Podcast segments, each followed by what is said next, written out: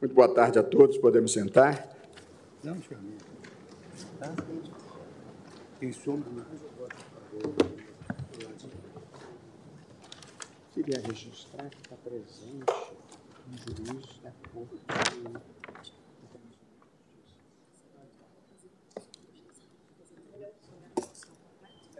É, mas é tem urgente. Para agilizar. Muito boa tarde a todos. Dou início a esta sessão de 25 de outubro de 2023 do Supremo Tribunal Federal, uma sessão ordinária, e peço à senhora secretária que faça a leitura da ata da sessão anterior.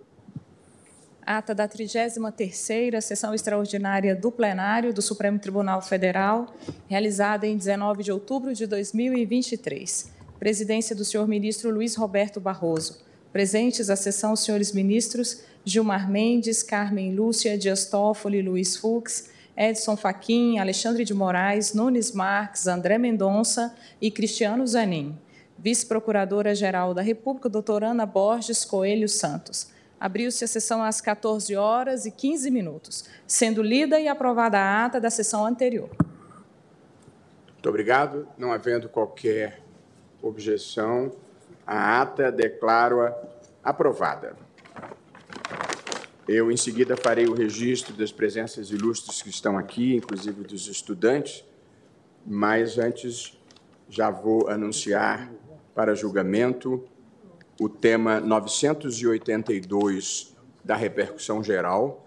É uma discussão relativa à constitucionalidade do procedimento de execução extrajudicial nos contratos de mútuo com alienação fiduciária de imóvel pelo Sistema Financeiro Imobiliário, SFI, conforme previsto na Lei 9.514. Trata-se do recurso extraordinário número 860-631, da relatoria do ministro Luiz Fux. Recorrente é José Carlos Santana Filho e recorrido à Caixa Econômica Federal. As ODS, os Objetivos do Desenvolvimento Sustentável do Milênio, associados a esse caso, são água potável e saneamento, trabalho decente e crescimento econômico, redução das desigualdades, paz, justiça e instituições eficazes. Haverá sustentação oral, inclusive com a participação de Amit Cury, de modo que eu passo a palavra ao eminente relator para apresentar o relatório.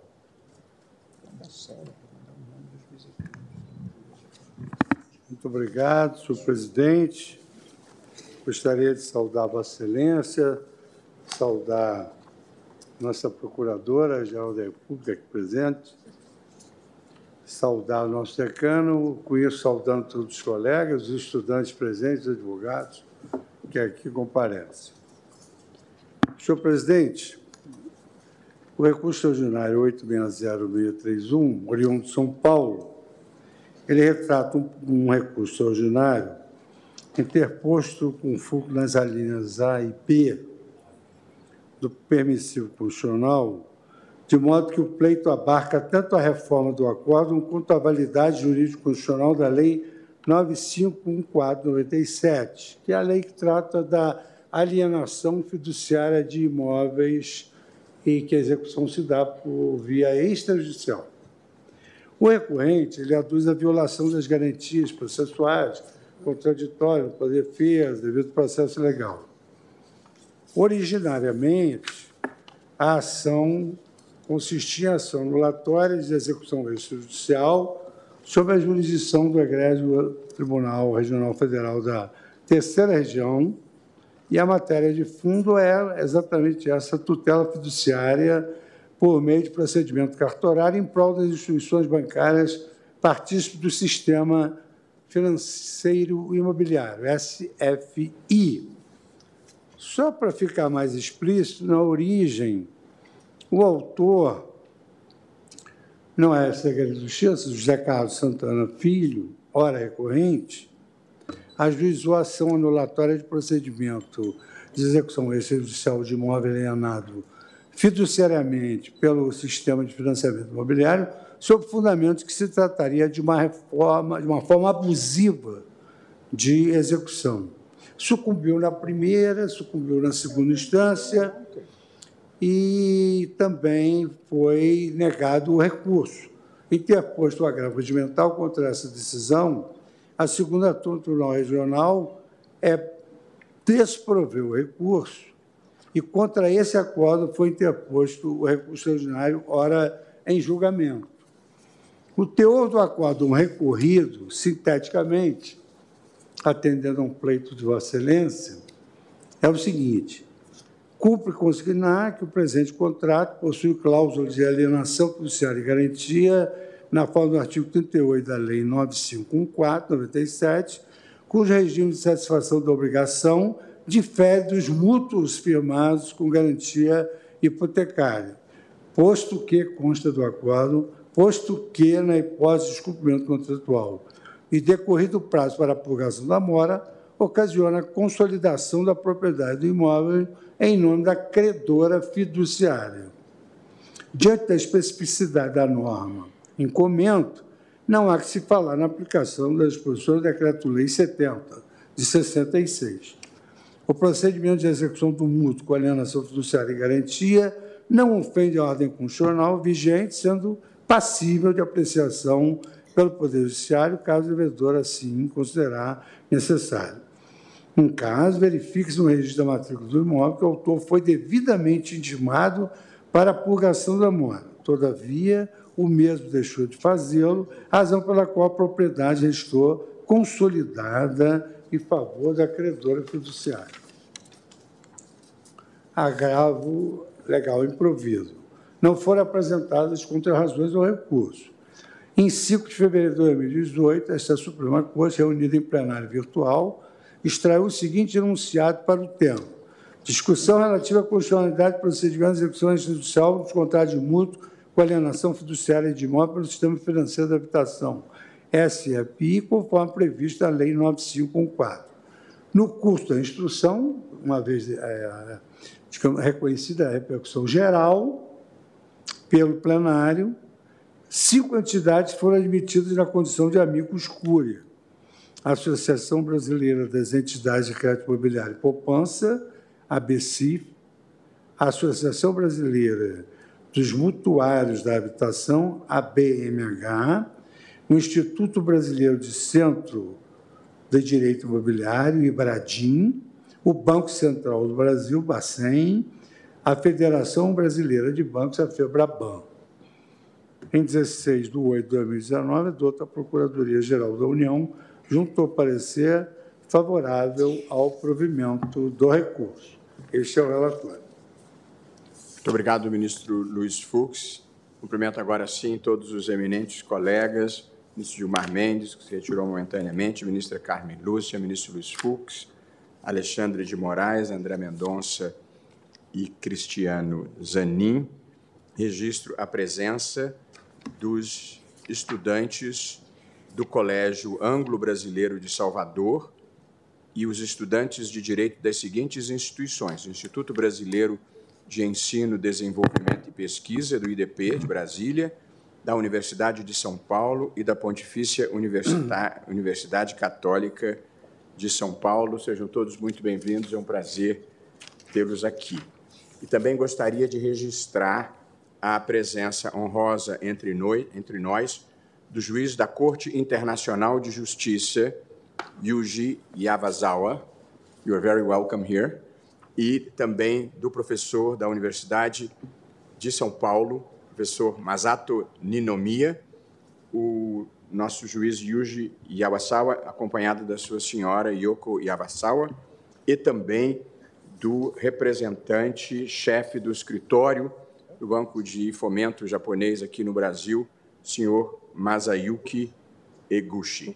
Todos são muito bem-vindos. E, professor, poderia explicar, por favor, ao nosso visitante. A nossa sistemática é a um relatório, em seguida, os advogados e os amici curi ocupam a tribuna e, na sequência, os ministros votam. É assim que funciona o nosso sistema. Eu chamo, então, a partir de agora, feito o relatório pelo eminente relator, os eminentes advogados que estarão na tribuna. Falará pela recorrida Caixa Econômica Federal o doutor Carlos Augusto Genier, a quem eu passo a palavra pelo prazo, prazo regimental de 15 minutos. Muito obrigado, senhor presidente. É, cumprimento é, Vossa Excelência nessa tarde. É, cumprimento é, o ministro Luiz Fux, relator dessa, dessa demanda, a ministra Carmen Lúcia, em nome de quem peço licença para cumprimentar todos os demais componentes da Corte, excelentíssima senhora representante do, da Procuradoria da República, os servidores dessa casa, os ilustres advogados, os estudantes presentes, e vamos, então, excelência, iniciar uma abordagem agradecendo pelo voto trazido pelo ministro Luiz Fux, que bem, bem desenha ah, o tema em debate. Na verdade, o que nós estamos aqui discutindo é, mais uma vez, a regularidade do procedimento de execução extrajudicial das garantias, das garantias imobiliárias. Na verdade, há um, e muito bem destacado no voto que reconheceu a repercussão geral, a distinção entre esse tema e o tema tratado na, no tema 249 dessa Corte, onde lá se discutia a, validade do Decreto-Lei 7066, o que aqui discutimos é uma nova ordem. Na verdade, as regras da 9.514 de 97, que inaugurou o sistema financeiro imobiliário com novas perspectivas, com novos procedimentos, inclusive com relação à garantia, que inaugurou então, que trouxe então para a sistemática brasileira uma experiência que já havia evoluindo ao longo do, em outros países, trazendo para cá uma realidade em que toda, todo, todo o trabalho relacionado à, à, manutenção da garantia é desenhado a partir de um, de um elemento jurídico, de uma construção jurídica de, de propriedade é, resolúvel. Na verdade, a sistemática da alienação fiduciária prevê, então, o registro da propriedade resolúvel em nome do credor e as providências relacionadas à efetivação da convolução é, em, em, propriedade, seja do devedor ou do credor, ao final do contrato, com ou sem a verificação da sua quitação. Então, distinção fundamental entre esta discussão e a discussão do Decreto-Lei 70 é porque aqui não se fala em invasão de esferas patrimoniais dos indivíduos. Na verdade, é uma, é uma sistemática totalmente própria que deve ser compreendida dentro das suas, dos seus contornos essenciais. A discussão neste processo, então, passa a ser a compatibilidade entre aquilo que a Lei 9.514 trouxe e os princípios constitucionais da, é, da inafastabilidade do, da, da prestação jurisdicional, a figura do juiz natural, o devido processo legal, o contraditório e a ampla defesa. Na verdade, a pretensão da recorrente, com licença, envolvia exatamente afirmar que a sistemática ofenderia esses princípios, esses mandamentos constitucionais que são básicos. Para bem compreender essa matéria e trazendo dentro desse contexto o novo, a nova sistemática do sistema financeiro imobiliário, é que se deve verificar que a garantia e a efetividade da, da recuperabilidade de um eventual crédito inadimplido afeta diretamente a sistemática e os custos de manutenção do sistema de operação de crédito imobiliário. A sistemática trazida pela Lei 9.514 teve este objetivo, gerar condições mais favoráveis à viabilidade da execução da garantia de forma, a partir daí, a reduzir os custos e garantir a redução dos custos, dos custos relacionados a essas operações imobiliárias. Então, isso tudo dentro dessa sistemática da Lei 9.514. Os apontamentos a respeito das críticas quanto às ofensas constitucionais, nenhuma delas efetivamente se, se admite ou se pode admitir. A primeira delas é, é relacionada à discussão sobre a inafastabilidade da prestação jurisdicional. Ora, o que nós temos aqui é uma evolução da sistemática, é hoje muito bem reconhecida no nosso sistema, que privilegia condições extrajudiciais de solução de controvérsias e busca de atuações efetivas. O devido processo legal, efetivamente, tem uma perspectiva muito mais ampla do que apenas a atuação do Poder Judiciário. É necessária, sim, o privilégio da atuação administrativa com as vantagens e as condições estabelecidas na lei, sempre, naturalmente, admitindo a busca pela tutela jurisdicional, sempre que essas regras pré-estabelecidas se mostrarem ah, desatendidas. Então, a essência da discussão a respeito da ausência de ofensa ao princípio da inafastabilidade do, da atuação jurisdicional é demonstrada a partir da possibilidade de ingresso pelos devedores que eventualmente se entendam, é, entendam é, ofendidos por qualquer atuação do credor à busca da tutela jurisdicional. Isso, em momento algum, está impedido nas disposições da Lei 9.514. O ponto, aliás, este caso que veio como leading case para abordagem e apreciação nessa casa, bem demonstra isso. O, o recorrente ingressou com a ação, nunca obteve uma tutela jurisdicional favorável à sua pretensão e chegou ao termo perante a Suprema Corte do país. Então, isso bem demonstra que a, a, o acesso ao Poder Judiciário efetivamente não foi ofendido ou afastado ou impedido pelas disposições da Lei 9.514. Então, afastamos aí a questão de, de ofensa a esse princípio.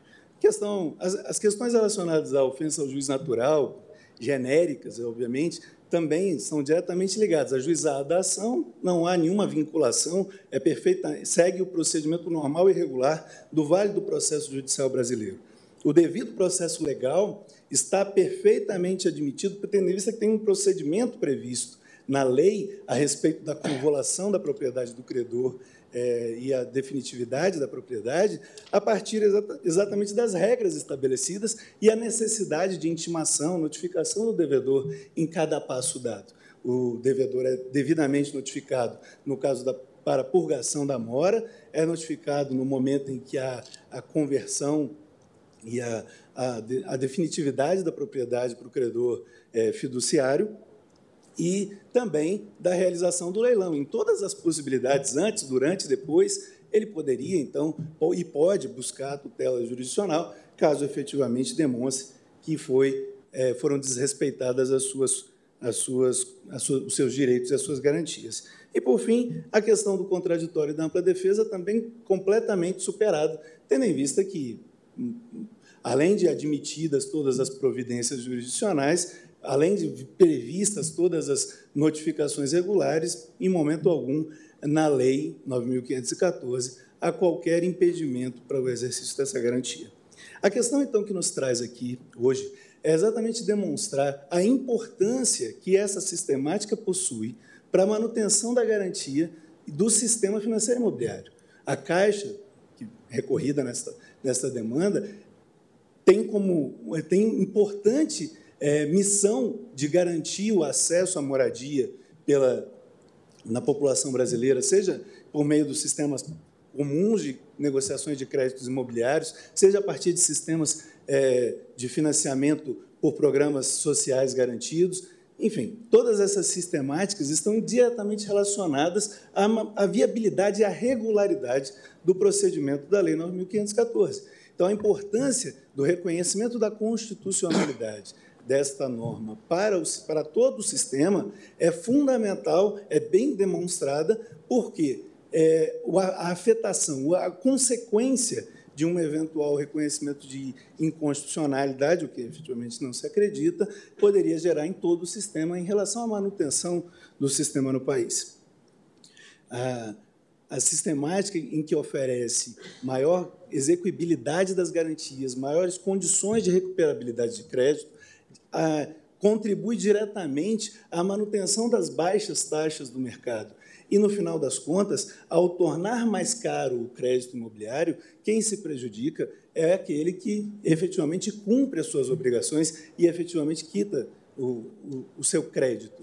Ele, na verdade, seria, respons seria quem sustentaria toda essa sistemática em prol dos devedores. Então, excelentíssimos senhores ministros, a pretensão da Caixa é aqui requerer, então, a negativa de provimento para o recurso e o reconhecimento da legalidade, da constitucionalidade das disposições da Lei 9.514. Muito obrigado. Senhor presidente, apenas para acrescentar que houve uma omissão involuntária no sentido de que também deferir a intervenção com um amigo escuro da Defensoria Pública da União. Eu olhei o olhar ansioso do defensor, porque eu esqueci. Operoso defensor público aqui presente entre nós. Ah, portanto, falou pela Caixa Econômica o doutor Carlos Augusto Genier, postulando a negativa de provimento ao recurso. Ouviremos agora pelo Amicus Curi, Associação Brasileira das Entidades de Crédito Imobiliário e Poupança, ABCIP, o doutor Fernando Crespo Queiroz Neves, pelo prazo, cada um dos Amit Curi terá o prazo de sete minutos e meio, que eu generosamente vou ampliar para oito minutos. O doutor Gustavo César vai entrar por videoconferência. Boa tarde, doutor Gustavo, o senhor nos ouve? Excelência. Perdão? Ouço bem. Ouço sim, Excelência. Perdão, doutor Fernando Crespo, exatamente. O doutor Gustavo é o próximo. Então, Vossa Senhoria tem a palavra pelo prazo de oito minutos. Obrigado. Está por vídeo. Excelentíssimo senhor. Ah, perdão, doutor Gustavo, ainda não contando o seu tempo, gostaria de registrar também a presença nesta sessão por videoconferência do eminente ministro Luiz Edson Fachin, que há visto daqui, e do eminente ministro Dias Toffoli. Para as pessoas que nos assistem, para o nosso visitante, nós temos esse benefício da revolução tecnológica de, eventualmente, ministros que estejam em compromisso institucional fora de Brasília podem participar da sessão por videoconferência. No caso específico, o ministro Luiz Edson Fachin fez hoje, em nome do Supremo, a abertura da Conferência da Ordem dos Advogados do Paraná e, por essa razão, ele está participando hoje da sessão por videoconferência e amanhã estará aqui entre nós. Ah, agora sim, doutor Fernando Crespo Queiroz Neves, vossa. Ah, perdão, ministro Faqui. Boa tarde, presidente. Cumprimentei apenas Vossa Excelência, os eminentes pares, e a Conferência Estadual da Advocacia Paranaense será aberta agora às 19 horas. Muito obrigado pelo registro. Certamente. Achei que Vossa Excelência já havia pronunciado a sua fala Sorte a deles que terão Vossa Excelência aí. Agora sim, finalmente, doutor Fernando Crespo Queiroz Neves, Vossa Excelência tem a palavra por oito minutos. Excelentíssimo senhor ministro-presidente, Luiz Roberto Barroso, peço a permissão para dirigir as seguintes palavras a este colega do Supremo Tribunal Federal para o julgamento do caso apregoado. A importância da questão de julgamento já foi reconhecida quando se decidiu pela sua repercussão geral e foi aqui salientada na sustentação oral do meu colega da Caixa Econômica Federal, a Associação Brasileira das Entidades de Crédito, Imobiliário e Poupança, a BCIP, na qualidade de amigo da Corte, apresentou para Vossas Excelências elementos de que o financiamento imobiliário por meio da alienação fiduciária tem se mostrado um instrumento cada vez mais importante para a aquisição de imóveis em nosso país, principalmente em razão desse método eficiente de recuperação de crédito através do processo de execução extrajudicial em julho de 2023, os números trazidos a Vossa Excelência, havia em carteiras mais de 7 milhões e 300 mil contratos que havia previsão no SFI de, da previsão da alienação fiduciária e da sistemática da retomada extrajudicial.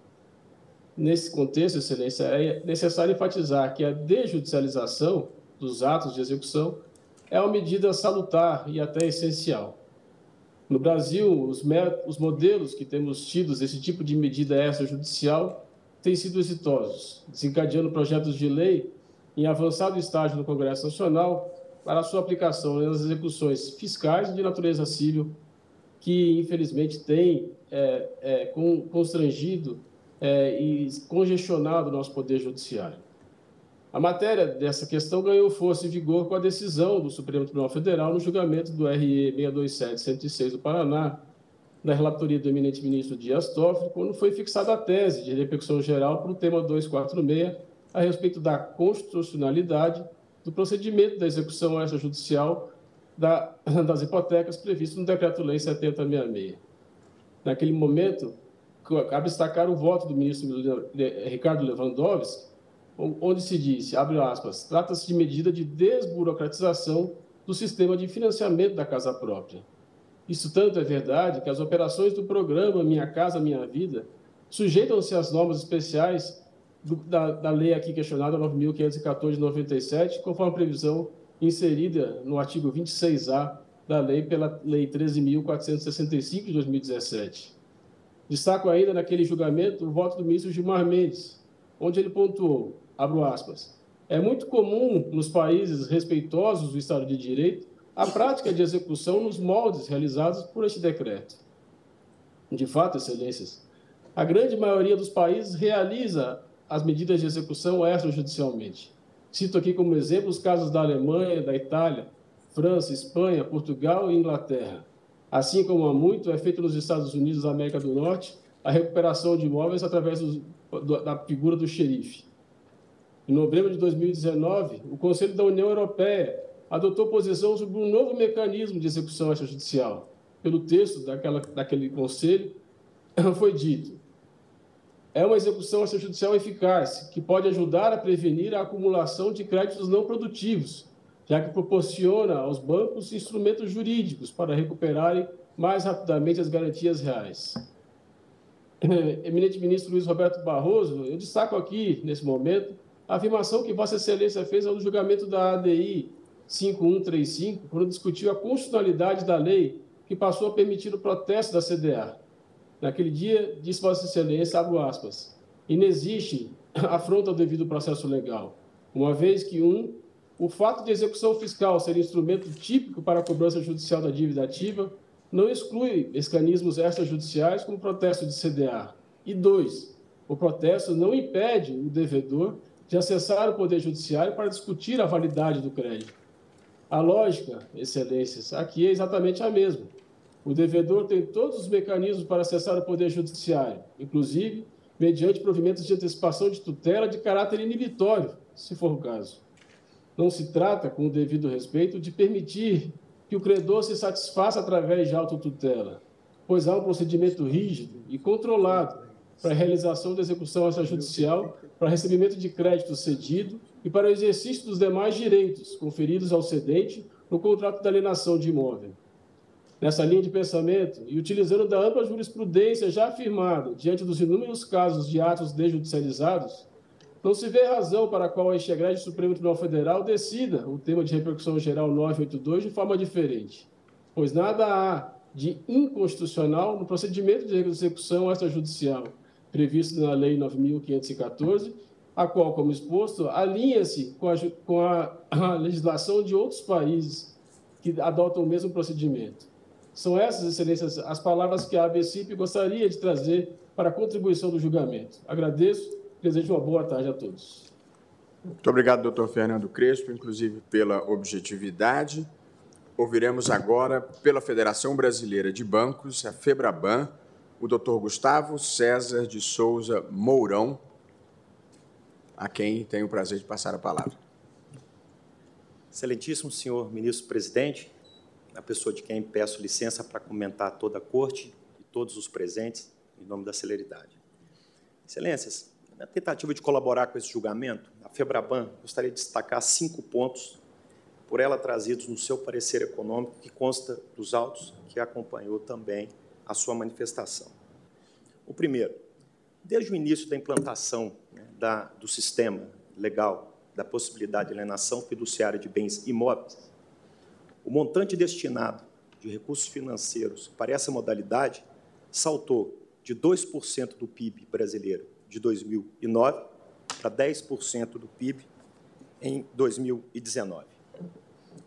Em dezembro de 20, esses dados são contemporâneos à época da apresentação da manifestação, havia quase 7 milhões de operações ativas de crédito imobiliário garantidos pela nação fiduciária no Brasil.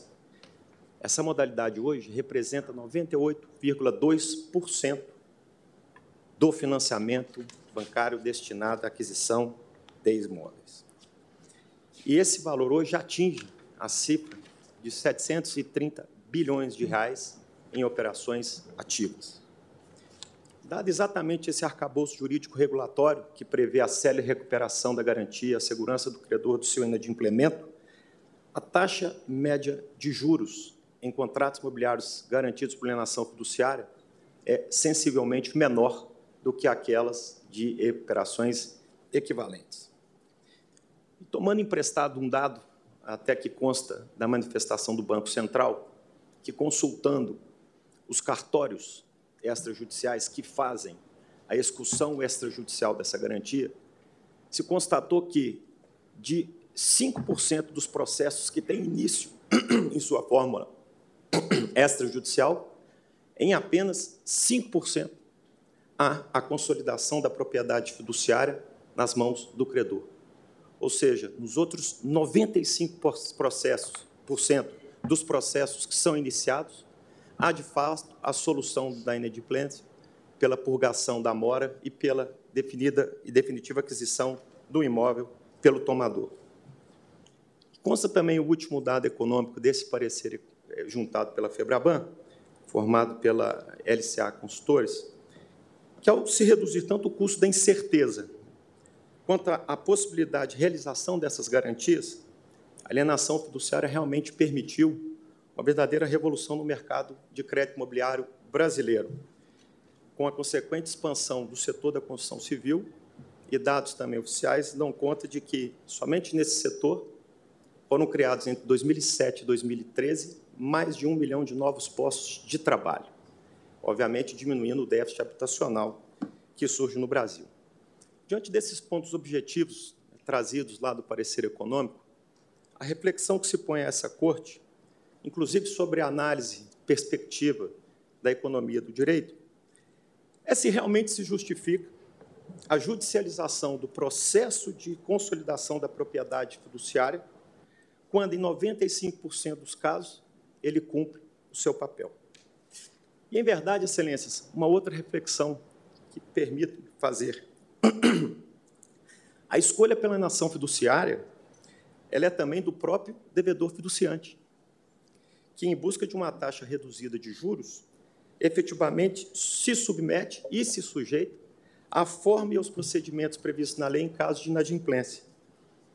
E ousando aqui fazer uma analogia, essa submissão ao regime legal quer nos parecer que seria uma típica hipótese de um negócio jurídico processual, ou melhor, pré-processual, ou até mesmo um compromisso arbitral de quem escolhe a forma legal de submeter em caso de inadimplemento da sua garantia. E o melhor, nessa forma, ao contrário da cláusula compromissória, o judiciário ele pode intervir no procedimento a qualquer tempo pelas medidas acautelatórias antecedentes, antes do início do processo, durante ou até mesmo ao final.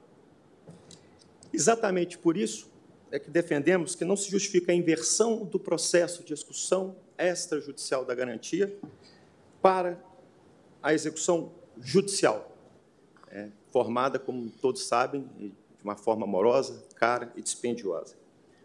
E a rigor, excelências, contribuindo e é, é, dirigindo já para o final, é, entendemos que essa racionalidade ela não viola a primazia da inafastabilidade do poder jurisdicional, como postula, a rigor, pela ampliação do, do acesso à justiça. Por quê? Permite que os recursos do Estado, escassos e limitados, possam ser efetivamente é, dirigidos à satisfação judicial, onde há, de fato, a afronta e ofensa a direito subjetivo, potestativo, a cargo do seu interessado exercer ou não.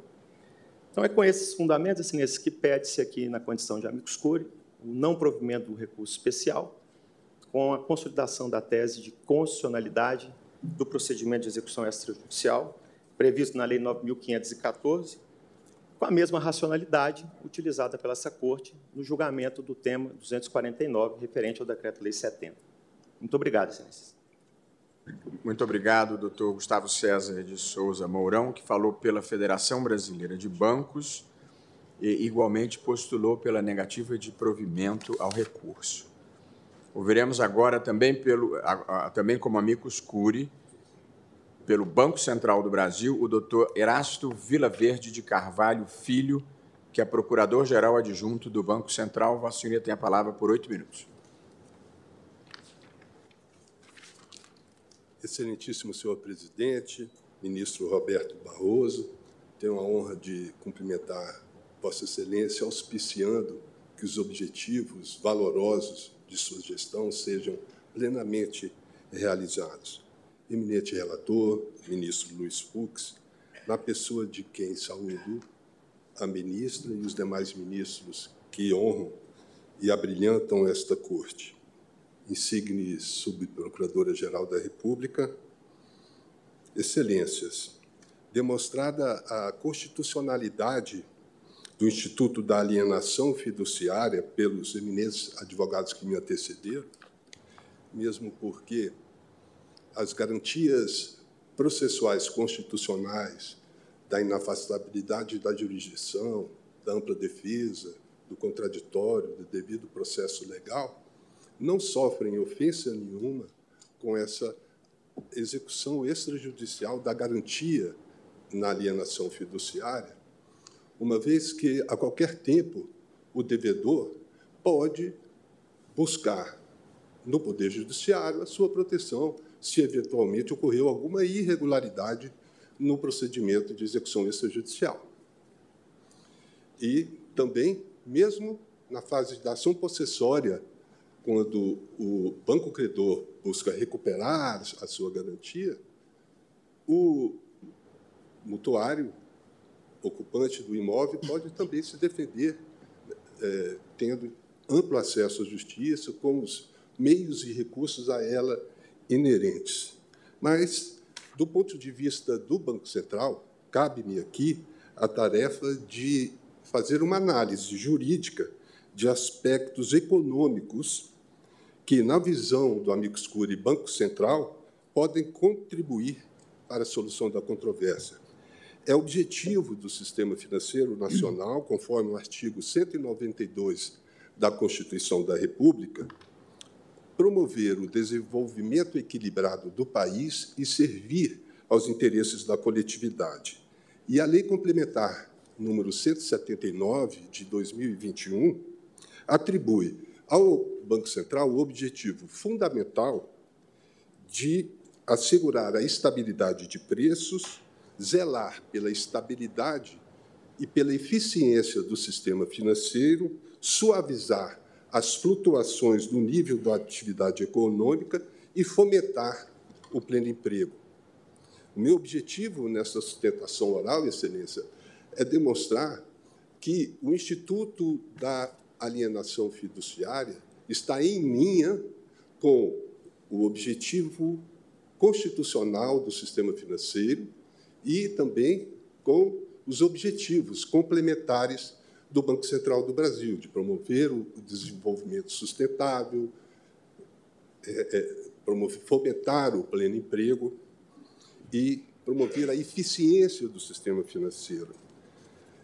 Trago à baila, excelências, é, pareceres técnicos. O Banco Central juntou aos autos do seu departamento de regulação, é, onde constam pesquisas realizadas pela pelos analistas do Banco Central sobre o mercado de crédito imobiliário comparativamente com o sistema anterior, que era o sistema financeiro da habitação, né, que em 83 eh, tornou-se insustentável e foi substituído em 1997 com o objetivo de fomentar, de eh, estimular, né, aquecer o mercado imobiliário pela pelo Instituto da Alienação Fiduciária com a possibilidade de a garantia ser recuperada de forma mais célere, menos onerosa, sem prejuízo algum aos princípios constitucionais e processuais.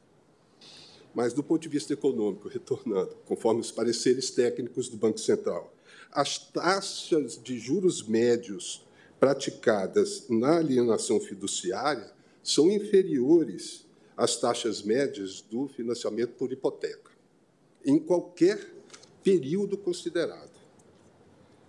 Houve uma significativa expansão do mercado de crédito imobiliário, seja em relação ao PIB, que cresceu de 2% em 2008 para algo entre 9% e 10% nos últimos anos.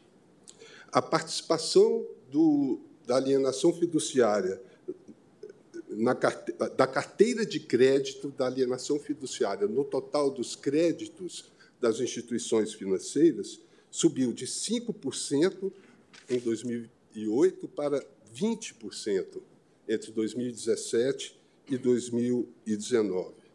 O Instituto da Alienação Fiduciária contribuiu de forma significativa, como demonstrado, para o desenvolvimento do mercado imobiliário, com as repercussões positivas em termos de geração de emprego, de fomento à, à construção civil e, sobretudo, de realização de um princípio constitucional da moradia, né, que é direito do cidadão brasileiro, constitucionalmente previsto. É,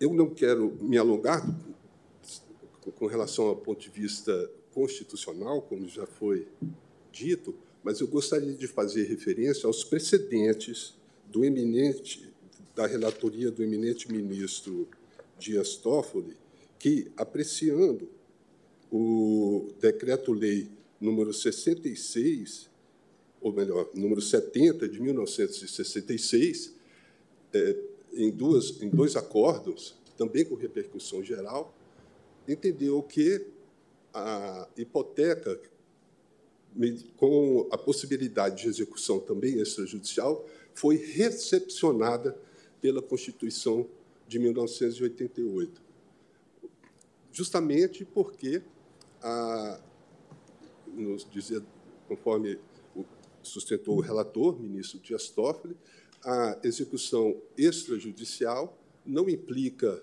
ofensa ao princípio da proteção judiciária, uma vez que o devedor é intimado quando é, ocorre a inadimplência para purgar a mora, podendo, então, se valer dos meios e instrumentos necessários para o exercício de sua plena defesa. Então, Excelências, com essas considerações, eu me resta agradecer a honra de ter podido participar desse relevante julgamento e ter contribuído modestamente para o deslinde do processo. Obrigado. Muito obrigado, doutor Erasto Vilar Verde de Carvalho Filho, que falou pelo Banco Central. E agora, suponho que para falar em nome e no interesse dos mutuários, eu convido o defensor público federal, doutor Gustavo Zoroteia da Silva, e registro a retirada dos nossos visitantes, do juiz Yuji Iwasawa. Foi um prazer e uma honra tê-lo aqui. It was a great honor to have you here. Have a safe trip back home. Thank you. Ah, agora sim, doutor Gustavo, Vossa Senhoria tem a palavra. Eminente ministro presidente, ministro Roberto Barroso, eminente ministra Carmen Lúcia, eminente ministro relator, ministro Luiz Fux, eminente procuradora-geral da República, boa tarde a todas e todos. A Defensoria fala em nome é, como amiga da Corte e inicia agradecendo ao ministro Luiz Fux por nos ter admitido como amigos da Corte, o que permite vir a essa tribuna e justamente estabelecer um contraponto a todas as sustentações orais que me antecederam. De fato, estamos aqui em defesa dos mutuários. Iniciamos dizendo que há sim uma distinção entre a Lei 9.514 e o Decreto-Lei 70, que foi aqui abordada pelo advogado da Caixa Econômica Federal. Reconhecemos essa distinção, mas ela não nos parece central na discussão. Ela nos parece lateral. E digo isso porque o procedimento extrajudicial persiste e persiste com violação a diversos dispositivos constitucionais. Quero primeiro mencionar a violação ao contraditório, à ampla defesa e ao defesa do processo legal. No procedimento da Lei 9.514, não há espaço para apresentar razões que possam questionar os valores exigidos pelo credor ou para descaracterizar a mora. Evidentemente, a atuação do agente cartorial de viabilizar a purgação da mora não equivale a viabilizar qualquer defesa. Ou se paga os valores exigidos pelo credor, ou há consolidação da propriedade em favor do credor. Onde a possibilidade de defesa? Na prática, as inúmeras controvérsias que poderiam surgir são sufocadas pelo próprio procedimento, porque elas nele não têm espaço. No julgamento do RE 556, 520, o ministro Marco Aurélio bem observou que ninguém deixa de pagar a prestação do próprio teto e da respectiva família sem uma causa ponderável. muita ação e são ponderáveis as causas do inadimplemento daqueles que adquirem a residência própria. Mas essas causas, como eu disse, não podem ser suscitadas no procedimento extrajudicial. Quero também dizer aqui que estamos nos alinhando ao parecer da Procuradoria-Geral da República, que tem um ponto bastante interessante, que diz que há, com este procedimento, uma assimilação quase completa da atividade do credor à jurisdição. E isto é contrário ao Estado democrático de direito e às garantias do acesso ao Poder Judiciário, do juiz natural, devido processo legal, contraditório e ampla defesa. Não me estendo nesses pontos, porque certamente serão abordados na sustentação oral de Sua Excelência mas quero também trazer aqui o tema 249. No julgamento do tema 249, que afirmou a constitucionalidade do procedimento extrajudicial do SFH previsto no Decreto-Lei 70, houve um argumento central, que foi repetido aqui pelos amit curi que me, que me antecederam. O acesso, o argumento é, o acesso ao Poder Judiciário estaria garantido na medida em que, nas distintas fases do processo de execução extrajudicial, poderia o devedor valer-se da ação judicial. Ora, excelências, a possibilidade de um controle judicial a posteriori sempre poderá fundamentar a ausência de um controle judicial a priori da legalidade das condutas. Nesse contexto, qualquer imposição do mais forte sobre o mais vulnerável poderá ser idealizada e criada pelo legislador, que ficará, e aqui é muito perigoso, Excelência, destacamos isso, que ficará absolutamente liberado dos limites que são impostos pelos comandos constitucionais. Sem limites, o legislador tudo poderá, e restará em contraponto apenas placitar qualquer procedimento extrajudicial, porque, afinal, sempre será possível um controle judicial a posteriori. Mas também este argumento, que foi aqui trazido, que é central no tema 249, ele não deita os olhos sobre a realidade. Ele pressupõe uma facilidade de acesso à justiça e ao poder judiciário por parte do devedor. E precisamos lembrar aqui que o devedor é o consumidor, que é a parte vulnerabilizada na relação jurídica. O devedor está inadimplente no pagamento da prestação de sua moradia, que também é um fator de vulnerabilidade. Mas há mais. Índice de acesso à justiça calculado pelo CNJ em 2021 em relação à justiça estadual que absorveria essas demandas que, no dizer do argumento que prevaleceu no tema 249, seriam, poderiam ser encaminhadas pelo devedor é, questionando as fases do procedimento extrajudicial. Justiça estadual absorveria grande parte dessas demandas, e o índice de acesso à justiça relacionado à justiça estadual é de 58,7%. O índice de acesso à justiça da Justiça Federal, 58,4%. Menciona a Justiça Federal porque a Caixa também poderia figurar como credora fiduciária e ser ré em algumas ações. Vejam, não nos parece um índice autossuficiente para dizermos com toda tranquilidade que está garantido o acesso à justiça do devedor, porque não está. Justiça em número, CNJ 2023, 44,9% dos municípios brasileiros são sede da justiça estadual. Justiça federal está presente apenas em 5% dos municípios. Pesquisa Nacional Defensoria Pública de 2023, as defensorias públicas dos estados e do Distrito Federal não prestam atendimento em 26,65% das comarcas, sequer pelo modelo de convênio com advogados particulares. E o quadro da DPU é muito pior, porque a DPU atende apenas 26,4% das subseções judiciárias e deixa descoberto o percentual de 73,6% das subseções judiciárias. Observe, então, Excelência, se colocamos os olhos na realidade, não há como dizer que a ausência de judicialização a priori poderia ser suprida, por assim dizer, por uma judicialização a posteriori que eventualmente recaísse pontualmente nas distintas fases do processo de execução extrajudicial. Por fim, no tempo que me resta, quero fazer referência ao direito social à moradia, que também é importante referir aqui, porque grande parte dos imóveis submetidos à alienação fiduciária, evidentemente, servem de moradia ao devedor fiduciante. E o legislador viola o direito social à moradia quando submete, como neste caso, a execução da garantia real da propriedade fiduciária de imóvel a condições que fragilizam excessivamente a posição do devedor fiduciante de proteção à sua moradia. Assim, é inconstitucional o procedimento estabelecido pelo legislador quando reduz excessivamente os poderes de proteção da moradia frente aos poderes que se destinam a assegurar a propriedade do credor fiduciário. Com essas razões, Excelência, a manifestação da Defensoria Pública da União é pelo reconhecimento da inconstitucionalidade do procedimento extrajudicial previsto na Lei 9.514 e agradeço a atenção de Vossas Excelências. Muito obrigado. Doutor Gustavo, só uma breve pergunta. A emissão na posse depende de provimento judicial. Sim, sim. Vossa Excelência levou isso em conta Sim, sim. nos seus argumentos, certo? Ok, muito obrigado. Ah, ouvimos agora a Procuradora-Geral da República, a doutora Elisete Maria de Paiva Ramos, Procuradora-Geral da República em exercício, que nos dá a honra da presença. Obrigada. Cumprimento o excelentíssimo senhor presidente, ministro Luiz Roberto Barroso, a excelentíssima senhora ministra Carmen Lúcia, o excelentíssimo senhor ministro Luiz Fux, relator do presente feito, eh, todos os demais ministros aqui presentes e também por vídeo. Eh, cumprimento igualmente os senhores advogados, as senhoras advogadas, as servidoras e os servidores.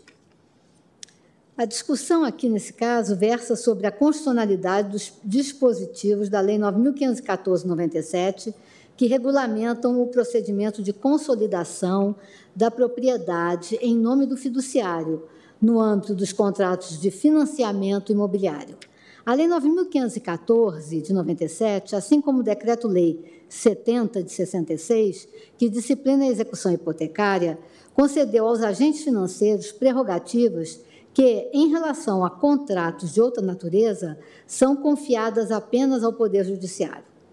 A legislação mencionada consagra um tipo de autotutela que não parece corresponder à finalidade da Constituição de 1988, desconsiderando os mandamentos constitucionais aplicáveis a todos, de que a lei não excluirá da apreciação do Poder Judiciário lesão ou ameaça a direito, artigo é, 5 35, e ninguém será privado de sua liberdade ou dos seus bens sem o devido processo legal, artigo 5 54. Em síntese, a Lei 9.514, de 97, confere ao agente financeiro poderes que se assemelham muito às características clássicas da jurisdição, consignando nas mãos de agente privado parte na relação contratual a possibilidade de satisfazer sem a devida propositura de demanda judicial, sua própria pretensão, sobrepondo-a ao interesse alheio. Financiador, ao identificar o suposto descumprimento do contrato, dá curso a procedimento para satisfazer seu próprio crédito, mesmo que o faça por meio de um oficial de registro. Intimado o devedor fiduciante a respeito do débito, se ele não procede ao pagamento, a propriedade do imóvel se consolida em nome do fiduciário. A lei estrutura o procedimento sempre com base em ônus para o devedor e o direito sobre o bem é definitivamente transferido ao patrimônio do credor, por sua iniciativa e atuação, sem prévio acesso à jurisdição. Essa outorga legal, a atividade do credor de efeitos próprios de atos jurisdicionais, há de ser considerada inconstitucional, pois vai de encontro ao Estado de Direito e às garantias fundamentais que conformam o processo uma vez que a base das garantias do processo judicial é a existência de juiz imparcial, alheio à lide, que faça valer os direitos materiais e instrumentais das partes, parece correto concluir que o desaparecimento dessa figura compromete o devido processo legal prescrito no artigo 5 54 da Constituição da República. Um processo legal justo ou devido há de começar pela existência de juiz imparcial e constitucionalmente investido. Da mesma forma, pouco restará da ampla defesa do artigo 5 55 da Constituição da República, se quem examinará o pleito de antemão já se mostra comprometido com a garantia, em causa própria, de seus próprios interesses. Conquanto esta egrégia Suprema Corte, em sessão virtual iniciada em 26 de março de 2021 e concluída em 7 de abril de 21, tenha decidido em sentido contrário à tese ora postulada, questão jurídica que muito se assemelha dos presentes autos, firmando o entendimento de que as disposições constantes do Decreto-Lei 7066 que cuidam da execução extrajudicial foram recepcionadas pela Constitucional de 88, não padecendo de nenhum vício a execução que assim seja levado a cabo pelo credor, RE 627106 do RE 556520, o tema exige maior reflexão. Com todas as vênias, a comparação da lei sob exame com o modelo da arbitragem malgrado haja constado de votos da sempre douta maioria, não conduz, em nosso entender, à correta compreensão e tampouco à solução que se nos afigura correta da temática ora em consideração. Como se disso, em relação à arbitragem, essa Suprema, esta Suprema Corte, no bojo do agravo regimental na sentença estrangeira 5.206, da relatoria do saudoso ministro Sepúlveda Pertence, decidiu, por maioria de votos, que a manifestação de vontade da parte na cláusula compromissória, quando da celebração do contrato e a permissão legal dada ao juiz para que substitua a vontade da parte recalcitrante em firmar o compromisso, não ofendem o artigo 5 35 da Constituição Federal. Todavia, o que se manifesta na arbitragem é a autonomia privada das partes da relação negocial, convergindo na celebração de cláusula compromissória relativa ao comum interesse pela via do juízo arbitral, para a solução de eventual controvérsia jurídica que diga respeito ao contrato firmado entre ambas. Nenhuma das partes é alçada a posição eventual de árbitro da controvérsia, que é sempre pessoa estranha e alheia à controvérsia.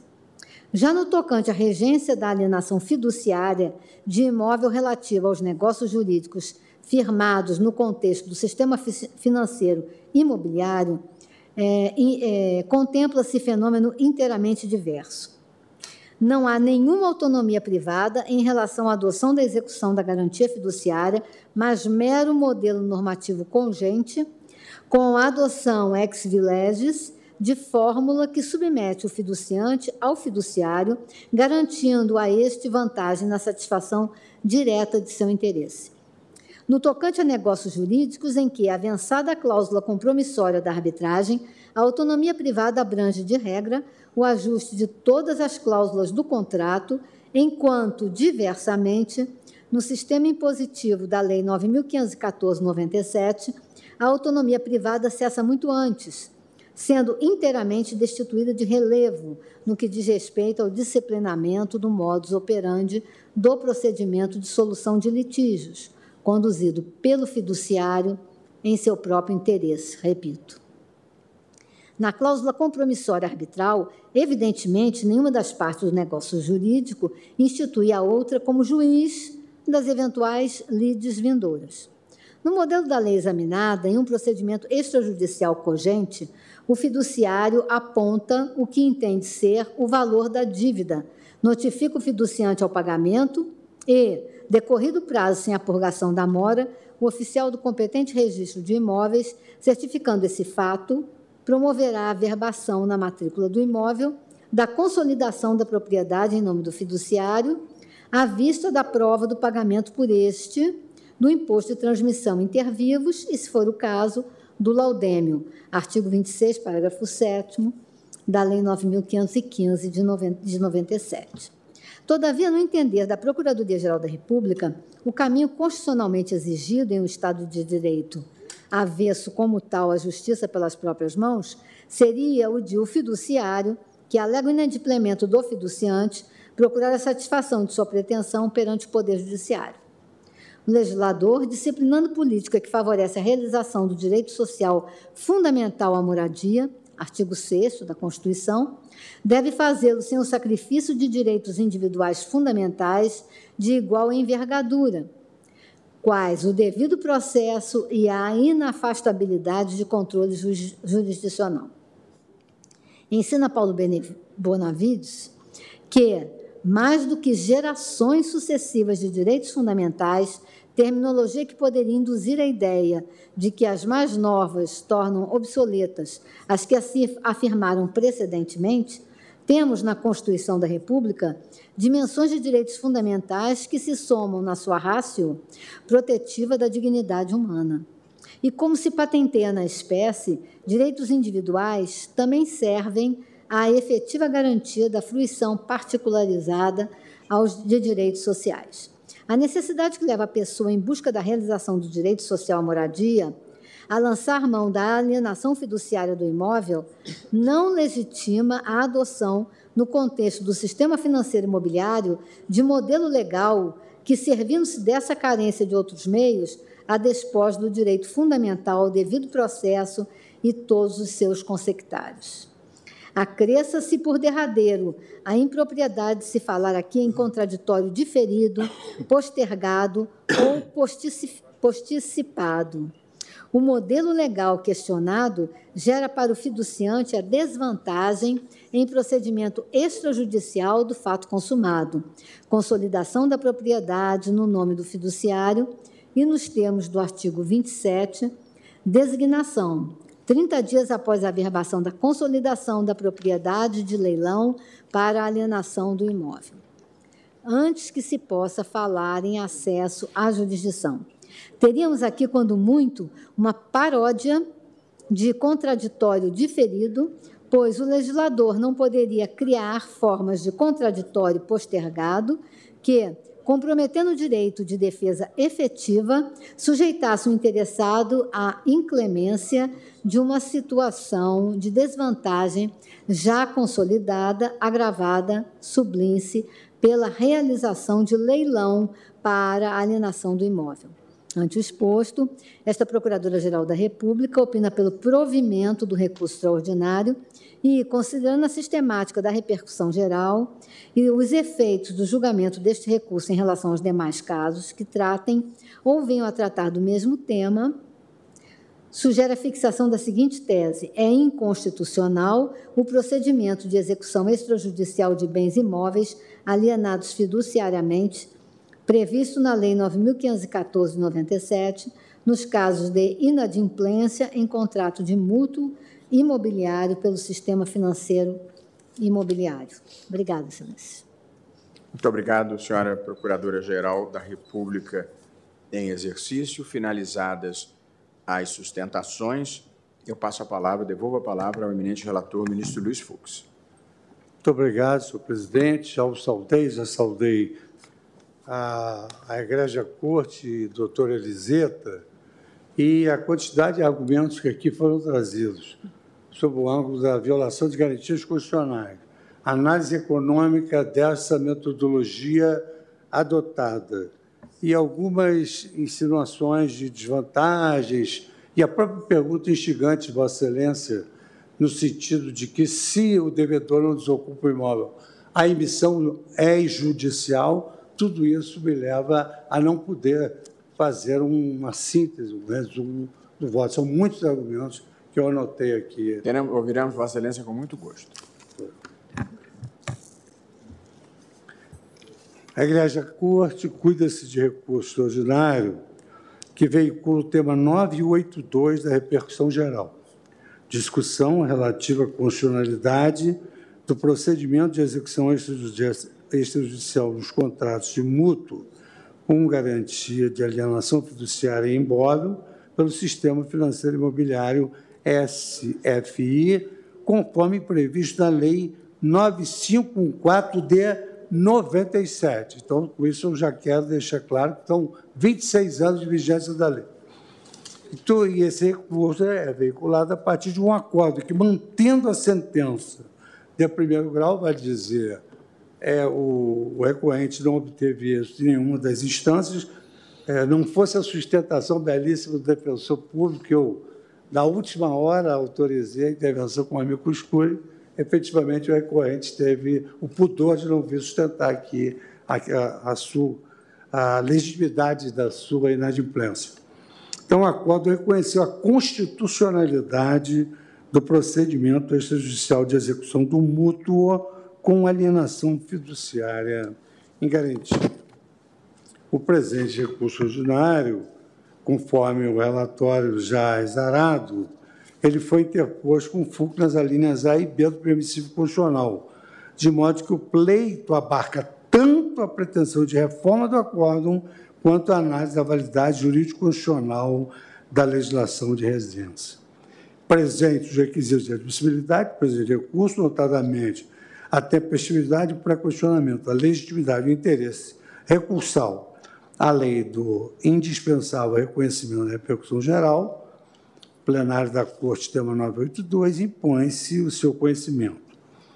Nas razões de seu recurso, o recorrente, conforme se observou, alegou várias violações às garantias constitucionais, aduzindo afronta pela lei a esses dispositivos. Item primeiro do meu voto, eu trato do contexto da edição da Lei 9.514-97. Acho importante esse item porque ele vai se referir aos aspectos econômicos do mercado e como isso foi é, digamos assim, facilitador para a aquisição da casa própria e para os próprios é, mutuários. No afã de compreender o Instituto da Garantia da Alienação Fiduciária nos contratos de mútuo e o procedimento de execução judicial previsto na Lei 9514 de 97, faz-se uma necessária incursão no arcabouço jurídico que permeia o sistema financeiro habitacional brasileiro. Com efeito, há uma sucessão de leis editadas para a regulamentação do tema, tendo em vista que se relaciona de forma próxima ao direito social à moradia. Ou seja, o argumento é exatamente o contrário. Essa lei veio favorecer o direito social à moradia. Inicialmente, em 1964, por meio da Lei 4380, foi criado o Sistema Financeiro da Habitação, SFH, com o objetivo de facilitar o acesso a financiamentos imobiliários e reduzir o déficit habitacional no país. A mesma lei instituiu a correção monetária no âmbito desses contratos imobiliários de interesse social, bem como criou o Banco Nacional da Habitação, o BNH, então órgão controlador do sistema financeiro de habitação. Dois anos depois, com a edição do Decreto-Lei 70.1966, instituiu-se a cédula hipotecária como um instrumento hábil para a representação de créditos hipotecários. Dentre as hipóteses de sua emissão, destacava-se a previsão da garantia hipotecária nos casos de operações compreendidas no sistema financeiro da habitação. Ainda quanto ao trâmite da execução hipotecária, foi conferida na ocasião a opção ao credor hipotecário de executar a hipoteca pelas vias dispostas no Código de Processo Civil ou pelo decreto mencionado, 70.966, já prevendo, assim, a possibilidade da execução de forma extrajudicial, eu faço um ponto aqui, senhor presidente, porque foi muito recente. Eu tive a oportunidade ontem de participar de um evento é, acerca exatamente da evolução até a arbitragem, e esse fenômeno da desjudicialização tem sido um fenômeno mundial. Eu apenas lembro aqui que, em primeiro lugar, nós tivemos aquela a, autorização imoderada da tutela cautelar, que se queria rapidamente resolver. Depois a tutela antecipada depois os juizados especiais, e depois vieram essas, é, essa, essa justiça coexistencial a que se referia o professor Mauro Capelletti, daquela obra sobre acesso à justiça, na medida em que hoje, por exemplo, o cartório de notas realiza conciliações, divórcio, separação, até hoje uso capião é judicial com a presença do Ministério Público. Então, esse fenômeno da desjudicialização já era antevisto no final do século passado, ou no segundo quartel, com a obra do professor Mauro Capelletti e Brian Gatz, de tradução da nossa dileta é, presidente, ex-ministra Ellen Grace. Posteriormente, em 1971, foi editada a Lei 5741, que estabeleceu a proteção do financiamento de imóveis vinculados ao sistema financeiro de habitação autorizando a cobrança de crédito hipotecário vinculado ao sistema, tanto de forma extrajudicial, fazendo remissão aos artigos 31 e 32 do decreto 70, quanto pela via judicial, por meio de ajustamento da ação executiva. Observa-se, desde então, que a preocupação era de simplificar e dar celeridade ao processo de cobrança dos financiamentos e retorno do capital mutuado, em contrabalanceamento dos riscos envolvidos no negócio. Entretanto, o cenário de sucessivas crises financeiras, de planos monetários não exitosos e o crescente processo inflacionário que, vive, que se viveu nas décadas seguintes geraram um desequilíbrio no sistema financeiro da habitação, tal qual regulado, prejudicando o acesso a financiamento para aquisição da casa própria.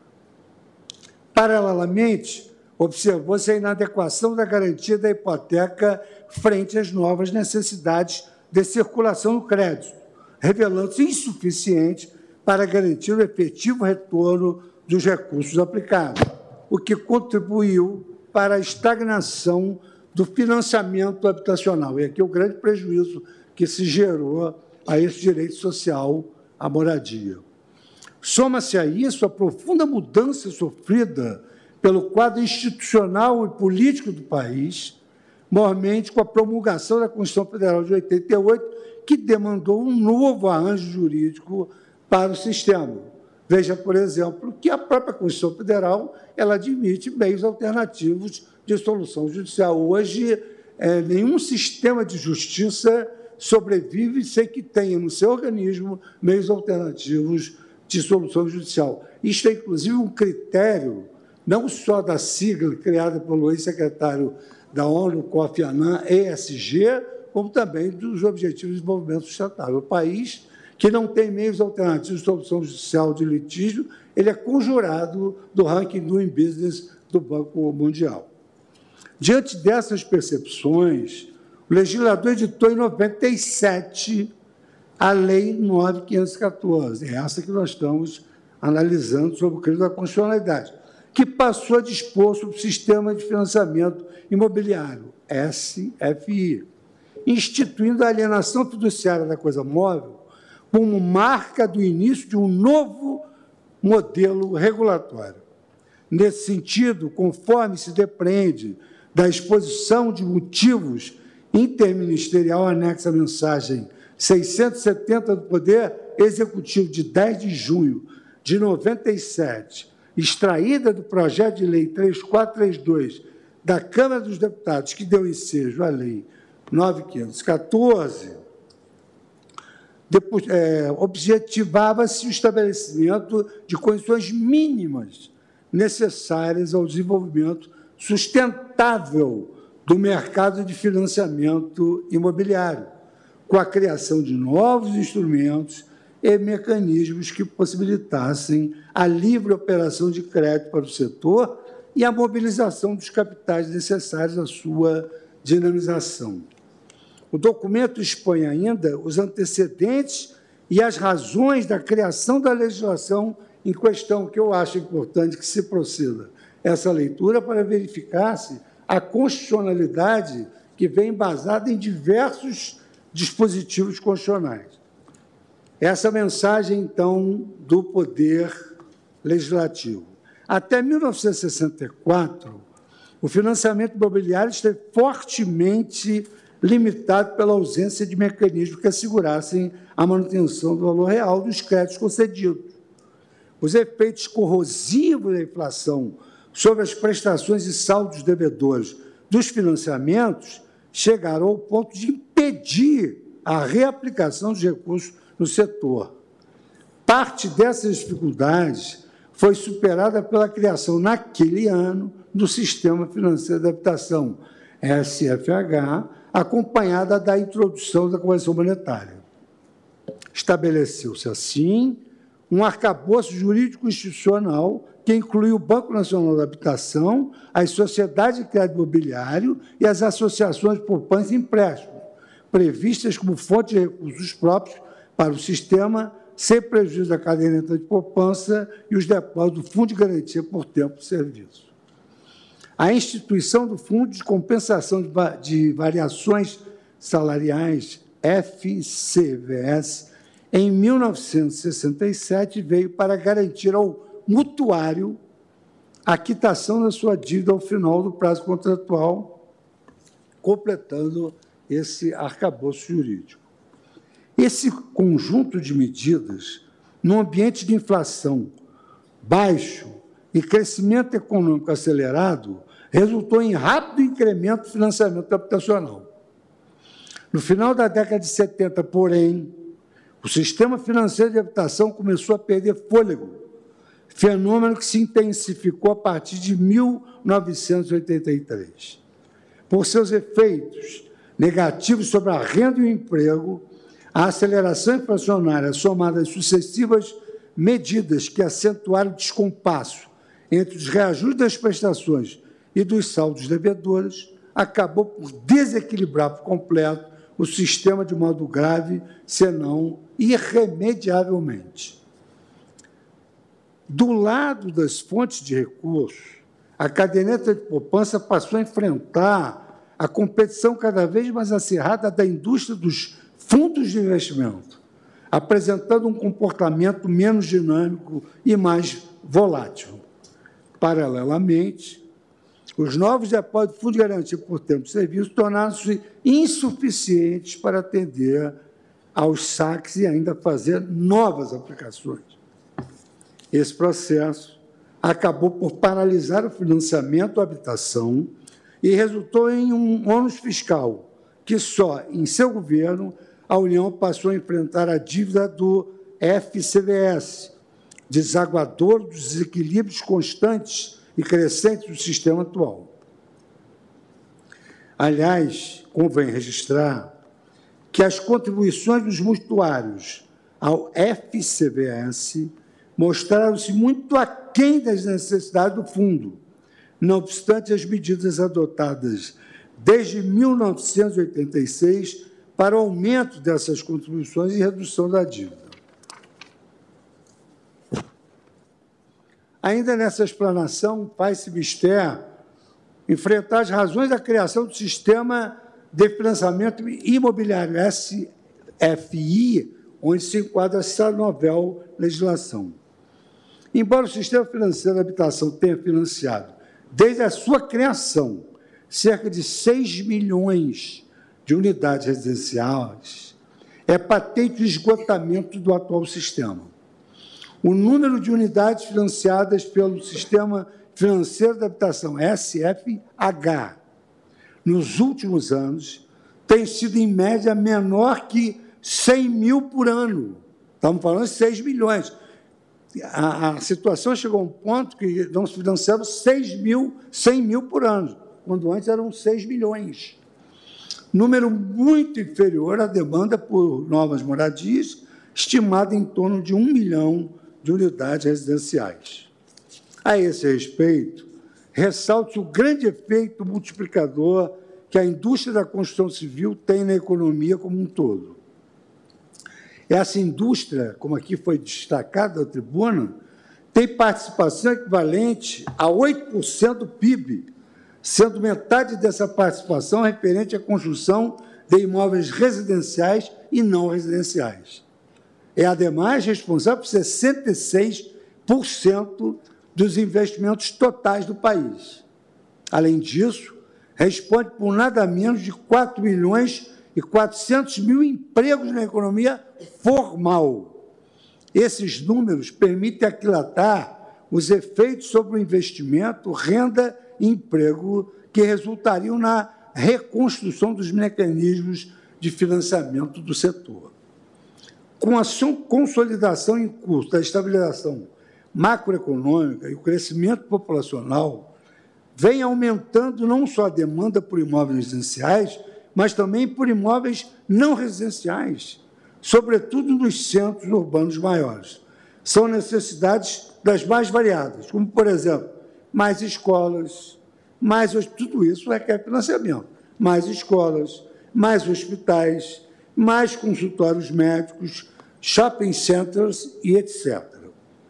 Adicionalmente, a terceirização da economia faz crescer o número de empresas de pequeno e médio porte que necessitam de instalações e reformas para seu funcionamento. A análise da experiência de vários países mostra que o crescimento do financiamento habitacional está intimamente ligado à existência de garantias efetivas de retorno dos recursos aplicados, liberdade na contratação das operações e um mercado de crédito imobiliário dinâmico, capaz de canalizar recursos a longo prazo. Em face, pois, do compromisso social do governo de Vossa Excelência, essa era a mensagem da Câmara ao Executivo, e da demanda crescente por imóveis residenciais e não residenciais, sinal antecedente de um novo ciclo de expansão econômica, torna-se premente a reconstrução em novos moldes dos mecanismos de financiamentos imobiliários. Esse é o documento integrante do dossiê eletrônico projeto de lei 3242 da Câmara dos Deputados. Eu menciono no voto onde está disponível esse documento. Ainda sobre o contexto, sobre o contexto da instituição da alienação fiduciária de imóvel, destaca-se que sua regulamentação tornou-se oportuna no momento em que a grave crise da década de 1980 atingiu duramente o setor da produção, da comercialização e do crédito imobiliário, dando causa a debacle do sistema financeiro da habitação e a extinção de seu órgão central, o Banco Nacional de Habitação. Em termos numéricos, aponta-se que a inadequação do modelo regulatório então vigente, garantia hipotecária do sistema financeiro da habitação, levou à queda do número de financiamentos imobiliários de 300 mil imóveis por ano no fim da década de 70 para aproximadamente 30 mil imóveis por ano. Em sinal que apontava a necessidade de uma reformulação do sistema e da criação de mecanismos mais seguros de garantia ao seu funcionamento. E foi exatamente nesse contexto que surgiu o sistema regulado pela Lei 9.514-97, que surgiu como importante alavanca ao setor imobiliário, tornando mais dinâmico e atraente a investimentos, sobretudo pela celeridade e efetividade na recuperação do crédito objeto de financiamento imobiliário. A partir daí, passou a se observar o abandono gradual da garantia hipotecária, evidenciando, em comparação ao novo instituto, suas desvantagens, como, por exemplo, a morosidade na execução judicial e o desfavorecimento da proteção do credor hipotecário. Aqui, por exemplo, o senhor presidente falou assim, ah, não tem defesa. Na execução hipotecária, é citado não é para se defender, não. É citado para pagar. Não é citado para se defender. Ele é que pode introduzir um contraditório eventual através de embargos, mas não é citado para se defender. Verifica-se, portanto, a instituição da alienação fiduciária de garantia como medida voltada à conciliação da segurança e celeridade necessárias ao ramo imobiliário, de modo a superar o cenário de obsolescência que então se vislumbrava na persecução de três objetivos fundamentais: geração de renda e empregos, ampliação do acesso da população à moradia e promoção do crescimento sustentado da economia. Na doutrina que citada, eu, não vou, eu vou tentar, de alguma maneira, agilizar mais, na doutrina que citada, no aspecto teleológico da função social do Instituto, a execução extrajudicial prevista na lei tem como motivo preponderante dar dinamismo ao mercado imobiliário por meio da facilitação da cobrança do crédito concedido aos adquirentes, permitindo um maior volume de recursos para tal finalidade e menores taxas de juros, bem como a célere transmissão do bem para mutuários adimplentes e não a sua indevida manutenção com os inadimplentes. Por todo, eu estou citando aqui Eduardo Schulan, Alienação Fiduciária de Bens Imóveis, São Paulo Medina, 2019. A par de tal quadro, ressoa clara a importância da análise da constitucionalidade do procedimento da execução extrajudicial previsto na Lei 9.514 de 97, da qual decorre a necessidade de se conferir segurança jurídica aos contratantes e a maior estabilidade às relações jurídicas do mercado imobiliário nacional, fatores de influência políticas governamentais de incentivo à moradia. E eu repito que nós já estamos convivendo com esse sistema há 26 anos. Agora, senhor presidente, eu abro um capítulo sobre a cláusula de alienação fiduciária nesses contratos. Contextualizado o surgimento da Lei 9.514-97, que veio nesse contexto melhorar o financiamento da casa própria, passa-se a análise do Instituto da Alienação Fiduciária de Bens Imóveis, garantia prevista no inciso 4 do artigo 17 da lei, que constitui direito real sobre seu objeto, até o parágrafo 1 do mesmo dispositivo legal.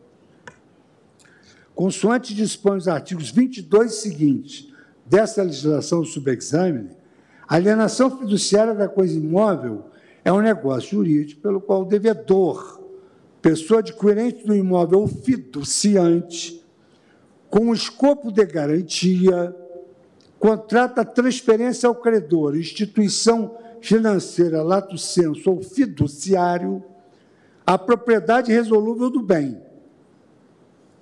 Salientes que a mera pactuação da garantia de alienação fiduciária gera situação sui generis de desdobramento da posse, tornando-se o fiduciante, que é o devedor, cujo bem é da propriedade resolúvel do fiduciário, tornando-se o fiduciante possuidor direto e o fiduciário possuidor indireto do imóvel. Daí a sua pergunta. Porque ele passa a ser possuidor direto, a propriedade resolúvel é do financiador e ela é que se ele pagar, a propriedade se consolida na pessoa do financiador. Se ele não pagar, haverá uma consolidação da propriedade no fiduciário e a emissão, como Vossa Excelência teve a preocupação, na lei está prevista que ela é judicial. A adimplida dívida resolve-se a propriedade fiduciária, extinguindo-se a garantia real e transferindo-se a propriedade plena ao adquirente. Ipso fato, isso aqui é imediato. Lá do outro, não satisfeita a obrigação a cargo do fiduciante, surge o interesse de adido fiduciário para cobrança do crédito imobiliário, no que o artigo 26 da lei disciplina que, constituída sua mora, consolide-se a propriedade do imóvel em nome do fiduciário. Nós vamos observar também aqui que o fiduciante, ou o devedor, tem oportunidade, mais de uma vez, de purgar a mora. Trata-se, assim, de criação legislativa de uma garantia estabelecida ante o inadimplemento de uma ou mais prestações do financiamento do imóvel, que é a obrigação principal. Razão pela qual as parcelas vencidas até a data da formalização da mora são acrescidas da incidência de juros convencionais e de correção monetária em cargos e os débitos tributários e as contribuições condominiais pendentes. A somatória desse, desse montante corresponde ao valor exigível para a purga de mora.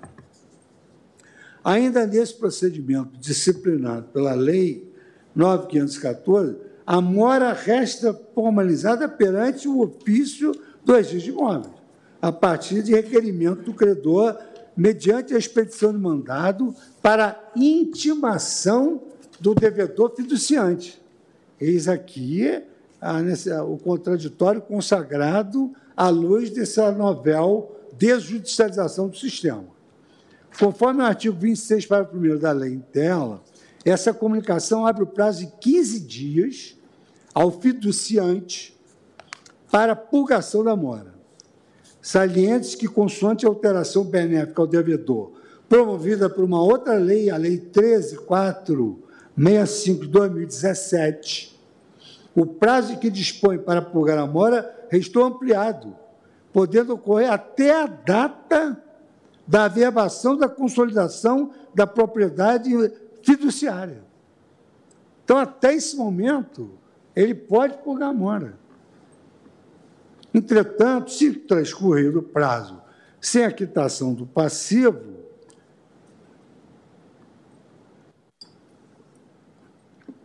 consolida-se a propriedade em nome do fiduciário que é o credor. Artigo 26, parágrafo 7 impondo-se que a satisfação do crédito se dê por meio de leilão. Então, vejam, o credor não pode ficar com bem. Do crédito se dê por meio de leilão sob a responsabilidade da instituição financeira no prazo de 30 dias. Por oportuno, vale destacar que, mesmo nesse estágio de oferta pública do bem, vejam que, ainda assim, o fiduciante que é o devedor que está em mora, assume tratamento especial. Parágrafo 2 B do artigo 26. Eis que ao devedor se garante direito de preferência para aquisição do imóvel. Quer dizer, além de até a data da afirmação da consolidação poder purgar mora, ainda o devedor se garante, nos casos de leilão, o direito de preferência para aquisição do imóvel, até a data de eventual segundo leilão, com preço fixado com base no saldo devedor. Quer dizer, ou ele purga mora, ou ele compra o bem no leilão pelo valor do saldo devedor. Assim, trata-se de procedimento deflagrado a requerimento do credor pelo ofício do registro de imóveis, para constituição em mora a partir de quando se encadeiam atos sucessivos que oportunizam a manifestação e a tomada de providências pelo devedor fiduciante.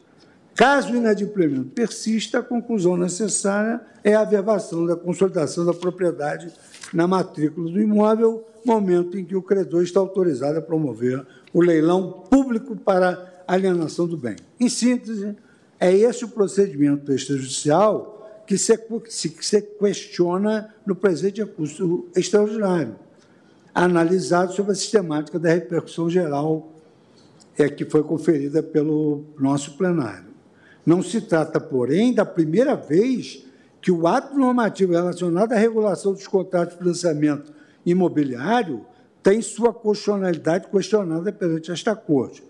Com efeito, questões similares já foram apreciadas em relação ao mencionado Decreto-Lei 70, 1966, que dispõe sobre a garantia hipotecária nos contratos de financiamento da habitação SFH. Parto agora para o item terceiro, e se houver mais alguns itens que extrapolem o, o horário do intervalo. Eu sugeri, fico... temos oito minutos ainda, e aí, quando Vossa Excelência achar próprio, fazemos uma pausa. Deixa eu só ver quanto que vai. Okay.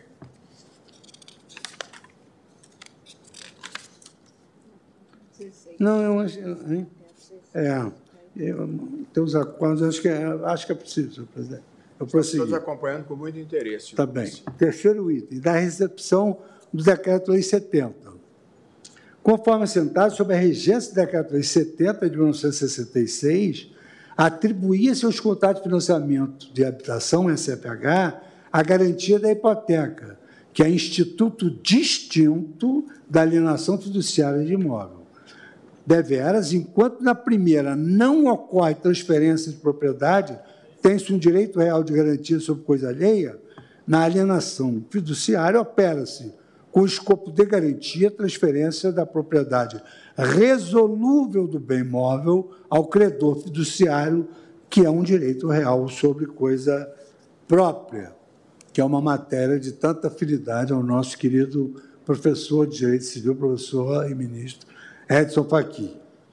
Essa diferença por si só revelar-se-ia suficiente para afastar os fundamentos pela inconstitucionalidade do procedimento executório disposto na Lei 9.514, referente às alegações que a legislação permitiria ao credor fiduciário indevida excursão do patrimônio do devedor.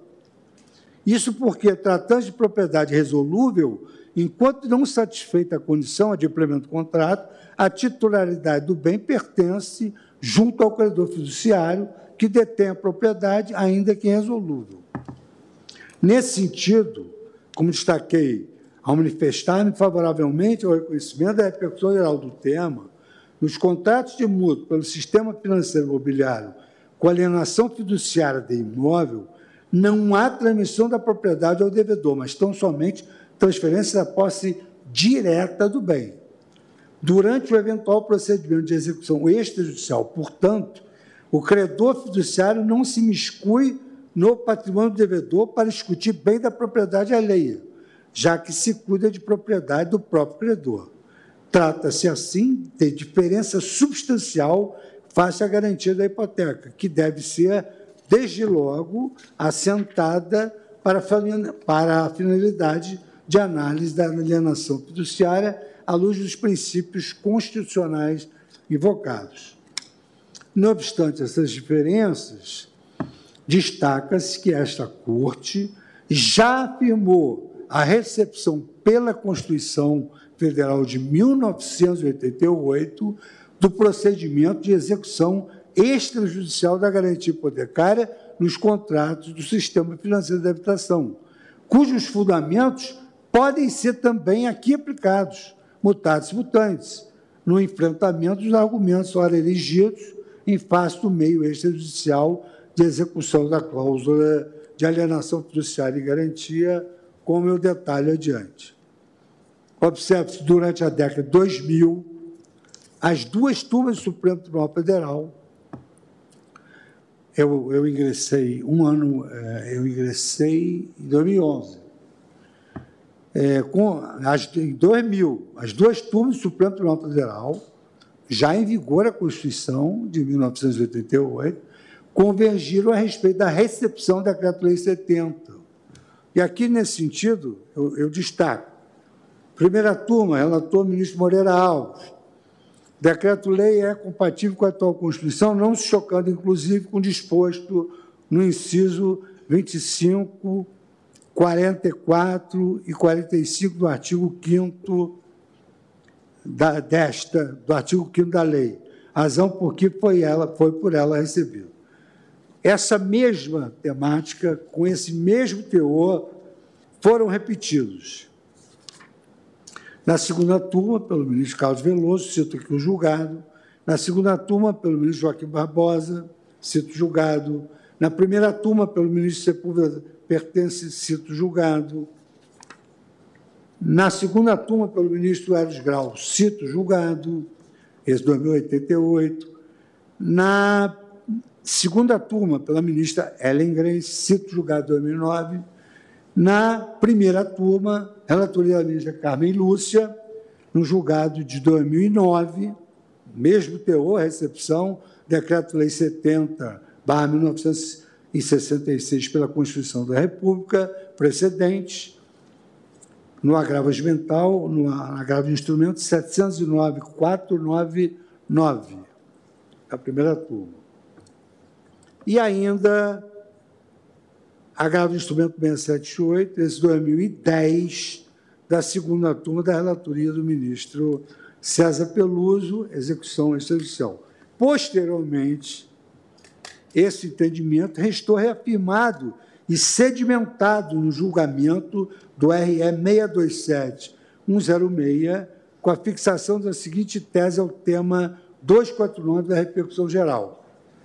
É constitucional pois foi devidamente recepcionado pela Constituição Federal de 1988 o procedimento de execução extrajudicial previsto no Decreto-Lei 70 de 1966. Por oportuno, confira-se a emenda do acórdão proferido. Eu só vou citar essa emenda e parar aqui, parar no outro parágrafo, porque essa já é mais moderna já é da minha época e da época de vários colegas, 2021, da relatoria de Sua Excelência, o ministro Dias Toffoli, no qual o ministro Dias Toffoli destaca o procedimento de execução extrajudicial previsto pelo Decreto 70, 66, não é realizado de forma aleatória, uma vez que se submete ao efetivo controle judicial em ao menos uma de suas fases, pois o devedor é intimado a acompanhá-lo e pode lançar mão de qualquer recurso judicial se irregularidades vierem a ocorrer durante seu trâmite, como agora. Pode ser recorrer ao judiciário a qualquer momento durante esse procedimento. Bem por isso, disse o ministro Toffoli, há muita jurisprudência da Suprema Corte tem estabelecido que as normas constituídas no decreto Lei 70-66, a disciplinar a execução judicial, foram devidamente recepcionadas pela Constituição de 1988. RE 627, Tribunal Pleno, ministro Dias Toffoli, julgado em 8 de 4 de 2021 e publicado no mesmo ano no Diário de Justiça. Na ocasião, foi refutada a argumentação no sentido que a possibilidade de execução extrajudicial de imóvel objeto de dívida hipotecária, da forma como prevista pelo Decreto-Lei 70, violaria as disposições dos artigos 5 incisos 22, 23, 32, 35, 37, 53, 54 e 6 todos da Constituição Federal, como agora se argue também. Assim consideradas essas premissas, passa-se a sessão seguinte, depois do intervalo, a análise pormenorizada dos fundamentos adotados na ocasião para amparar a recepção dessa execução extrajudicial disposta no decreto 7066, em que, em reforço, aplica-se também a presente a análise da constitucionalidade dos dispositivos constantes dessa lei, que tratam do procedimento de execução extrajudicial nos contratos de mútua alienação fiduciária de imóveis. Nesse sentido, serão afastados todos os argumentos que no presente RE se colocam, afirmando a constitucionalidade também dos dispositivos referentes à Lei 9.514, e mais ainda, senhor presidente, trazendo aqui dados econômicos que Vossa Excelência tanto leva em consideração nas suas manifestações e que também hoje fazem parte de uma escola do pensamento jurídico, análise econômica do direito, que leva em conta ah, na litigância os custos e os benefícios da transação. Então, eu paro por aqui e vou inaugurar, depois do intervalo, se Excelência assim entender, a constitucionalidade da lei, e aí refutando todos os argumentos, e aí vai, efetivamente, vou numa linha é, sempre convergente. É, e não inauguro mais nenhum item a não ser o julgamento do caso concreto, que é rápido, porque eu falo da constitucionalidade da lei e aplico a tese ao caso concreto, que já foi reputado desde a primeira instância até a segunda instância. Não, é muito bom esse levantamento que Vossa Excelência está fazendo, nos atualizando todos sobre esse importante tema. Então, declaro suspensa a sessão, retornaremos após o intervalo.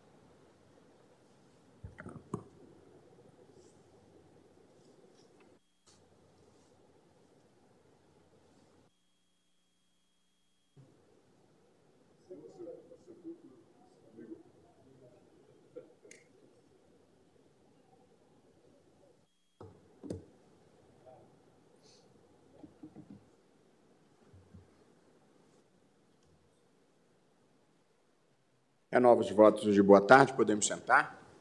Uhum.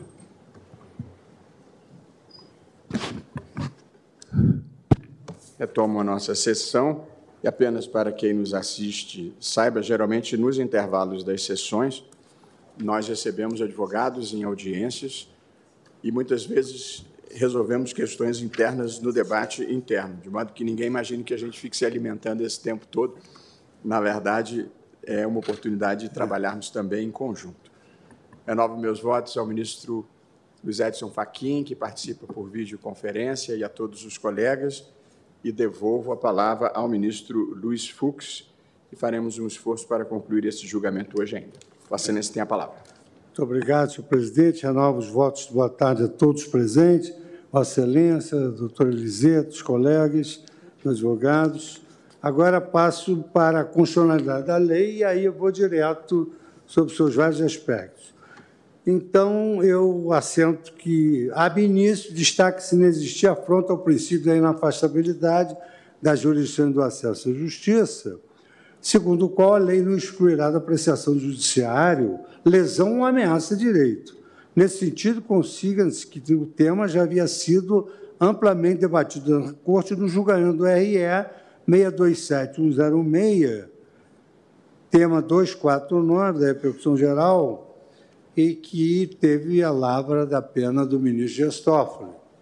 E como o ministro Gestófoli, na ocasião, muito destacou, esse procedimento não é realizado de forma aleatória e se submete ao efetivo controle judicial em ao menos uma de suas fases, sendo certo que o devedor é intimado a acompanhá-lo, podendo impugnar, inclusive no âmbito judicial, desenrolar do procedimento, que é a mesma coisa que acontece nesse caso. As liminares são todas submetidas a contraditório postecipado, e isso é aceito pelo ordenamento jurídico. Então, eu cito aqui o acórdão todo do ministro Dias. Do mesmo modo, também em relação à legislação analisada, o procedimento de execução extrajudicial levado a cabo pelo credor fiduciário não padece do vício da inconstitucionalidade no ponto, tendo em vista que fica resguardado ao devedor fiduciante a possibilidade de provocação oportuna do Poder Judiciário, caso verifique eventual mácula do procedimento ou considere a violação a direito de que se julgue titular. Então, há uma ampla liberdade de acesso à justiça. Nesse sentido, exemplifica-se a partir da própria redação legislativa a possibilidade de controle judicial posterior caso seja necessária, ação de reintegração na posse do imóvel, na situação em que o devedor fiduciante nela permaneça após a consolidação da propriedade. Trata-se de ocasião na qual será possível análise judicial da legalidade do procedimento, ou seja, o devedor ele é, é obstinado em, em, devolver o imóvel e isso, então, é submetido ao crivo judicial e aí verifica-se a legalidade do procedimento. Então, não há nenhuma violação à garantia da inafastabilidade. É, na mesma linha, impõe-se o afastamento das alegações de ofensa aos princípios do devido processo legal, do contraditório e da ampla defesa. Com efeito, a Lei 9514-97 dispõe de medidas indutivas ao cumprimento das obrigações contratuais sobre a orientação de redução da complexidade procedimental, cuja aplicação pressupõe o consentimento. Vai do, saudar o presidente é, ministro Gilmar Mendes, cuja aplicação pressupõe o consentimento válido expresso das partes contratantes e a não exclusão total da apreciação judiciária, ou seja, é respeitada a autonomia da vontade e é, e é viável o acesso ao judiciário. Em que pese tratar de procedimento extrajudicial, observam-se na demanda executiva referente à alienação fiduciária de bens imóveis, regras processuais que se coadunam com as disposições constitucionais e as normas do processo civil aplicáveis a trâmites judiciais envolvendo direitos reais sobre imóveis. Com efeito, na linha do que já narrado acima, destaque-se que o procedimento seguia por requisitos essenciais à constituição e desenvolvimento do trâmite extrajudicial ora analisado, tais como um, provocação inicial exercida a requerimento do fiduciário. Dois, comunicação oficial do fiduciante, que é o devedor, por meio de intimação. Observância de normas competências, uma vez que o requerimento deve ser apresentado perante o cartório do registro de imóveis competente. Deveras o procedimento judicial que confere executoriedade ao contrato de financiamento imobiliário, em especial o ato para consolidação da propriedade fiduciária, é inicialmente conduzido perante o ofício do registro de imóveis, órgão que, por delegação estatal, atua na verificação do preenchimento dos requisitos legalmente estipulados para essa providência. Não se trata, portanto, de procedimento aleatório ou autoconduzido pelo próprio credor, que poderia configurar ilegítima forma de autotutela. Reitera-se, ademais, que, pela própria noção conceitual da alienação fiduciária, a concretização da propriedade do bem pelo devedor fiduciante apenas ocorre com total adimplemento da dívida, de modo que, até o cumprimento dessa condição, a mera expectativa do direito à propriedade. Em acréscimo, a possibilidade de leilão extrajudicial do imóvel apenas se apresenta após o inadimplemento da obrigação e a constituição do devedor em mora, admitida ainda a possibilidade que este purgue a mora antes da consolidação da propriedade em nome do credor e as etapas são graduais que vão assegurando a concretização do devido processo legal, ainda que em fase extrajudicial. E eu relembro que a Constituição Federal fez incluir as cláusulas processuais aos procedimentos extrajudiciais. A Constituição estabelece que deve ser obedecido contraditório, ampla defesa e devido processo legal aos processos judiciais e ao procedimento e aos procedimentos administrativos. Assim sendo, nada óbvio o ingresso ao judiciário a qualquer momento para dirimir eventuais irregularidades ocorridas no curso da cobrança extrajudicial, conferindo a possibilidade do exercício do contraditório judicialmente. Isto porque, a partir de sua notificação para satisfazer a dívida, momento em que o devedor toma efetiva ciência da deflagração do procedimento voltado à consolidação da propriedade pelo credor, surge o direito de existir judicialmente, inclusive, a pretensão que repute ilegítima, fazendo a garantia da ciência e da possibilidade de oportuna reação como consectário do direito constitucional ao contraditório. E eu, é como destaquei, a mesma coisa com a execução. O devedor é citado para se defender, é citado para pagar.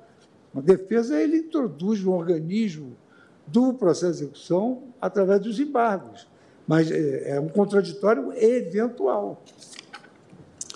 Conclui-se nessa linha que o procedimento executivo previsto na Lei 9514 para satisfação de crédito decorrente de alienação fiduciária e garantia do bem imóvel constitui medida adequada na regulação legislativa de balançamento entre a proteção pelos riscos assumidos pela instituição credora e a preservação dos direitos fundamentais do devedor, alinhando-se à tendência do direito moderno de transferir para o âmbito administrativo atos que antes demandavam intervenção obrigatória do judiciário.